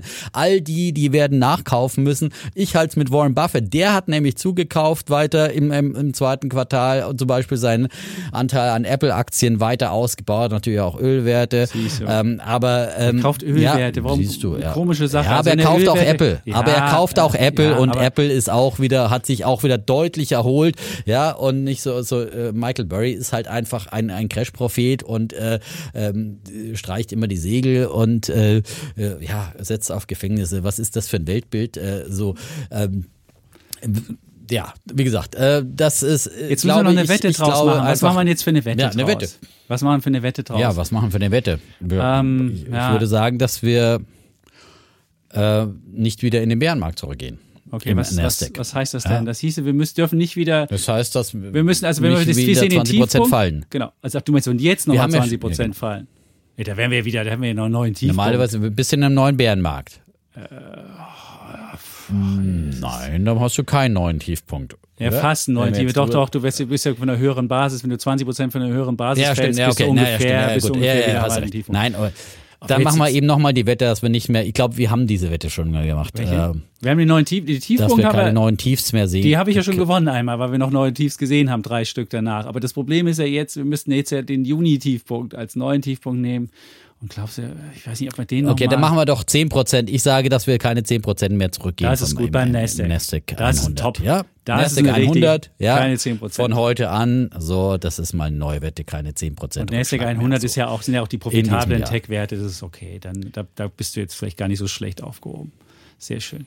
Ja, aber das ist jetzt auch, aber 10% ist jetzt auch nicht so ein großes Band, ne? Gut, das ist eine schöne Wette. Jetzt haben wir die Welt wirklich umrundet und äh, ich hoffe, dass ich, Jo. wie gesagt, ich sitze hier schwitzend in unserem kleinen, in unserem kleinen Heim.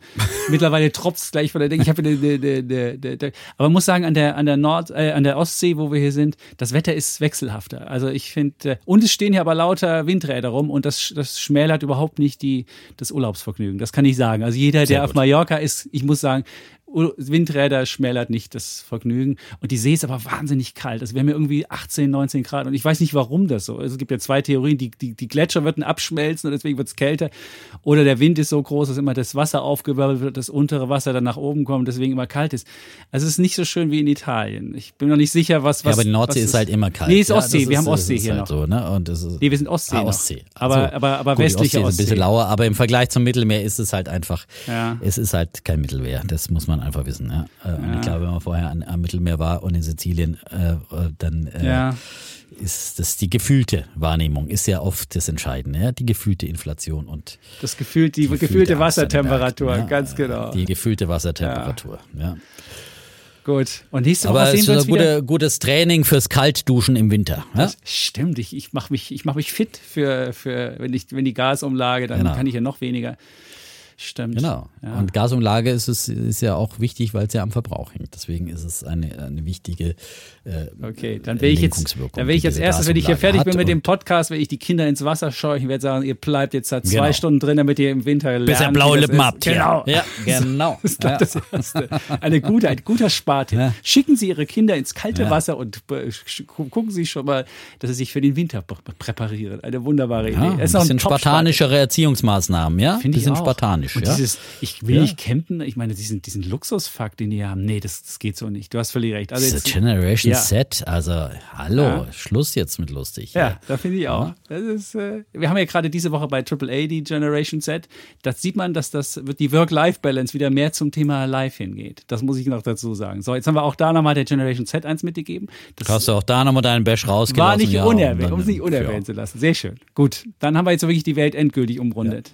Obwohl wir haben hier relativ viele Gen Z-Zuhörer. Das muss ich sagen. Die haben wir jetzt alle mit. Ähm, ja, Die sind jetzt alle im Team Defner. Herzlich willkommen. ja. viel, viel, viel Welcome to Defner.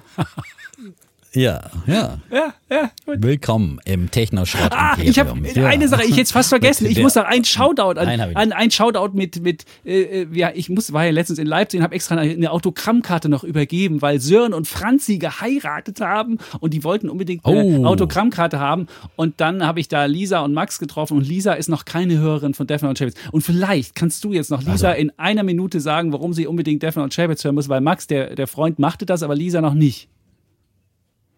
Bitte? Ja, Lisa, es, du willst reich werden, du willst als Frau finanziell unabhängig werden, auch wenn du verheiratet bist. Äh, trotzdem äh, deine eigenen Gedanken dir machen und äh, selbstständig anlegen und in den dunklen Zeiten äh, die optimistische Sichtweise des Defner hören. Äh, dann bist du bei Defner und Chapitz genau richtig. Herzlich willkommen im Team Defner. Ja. Das ist schön gesagt.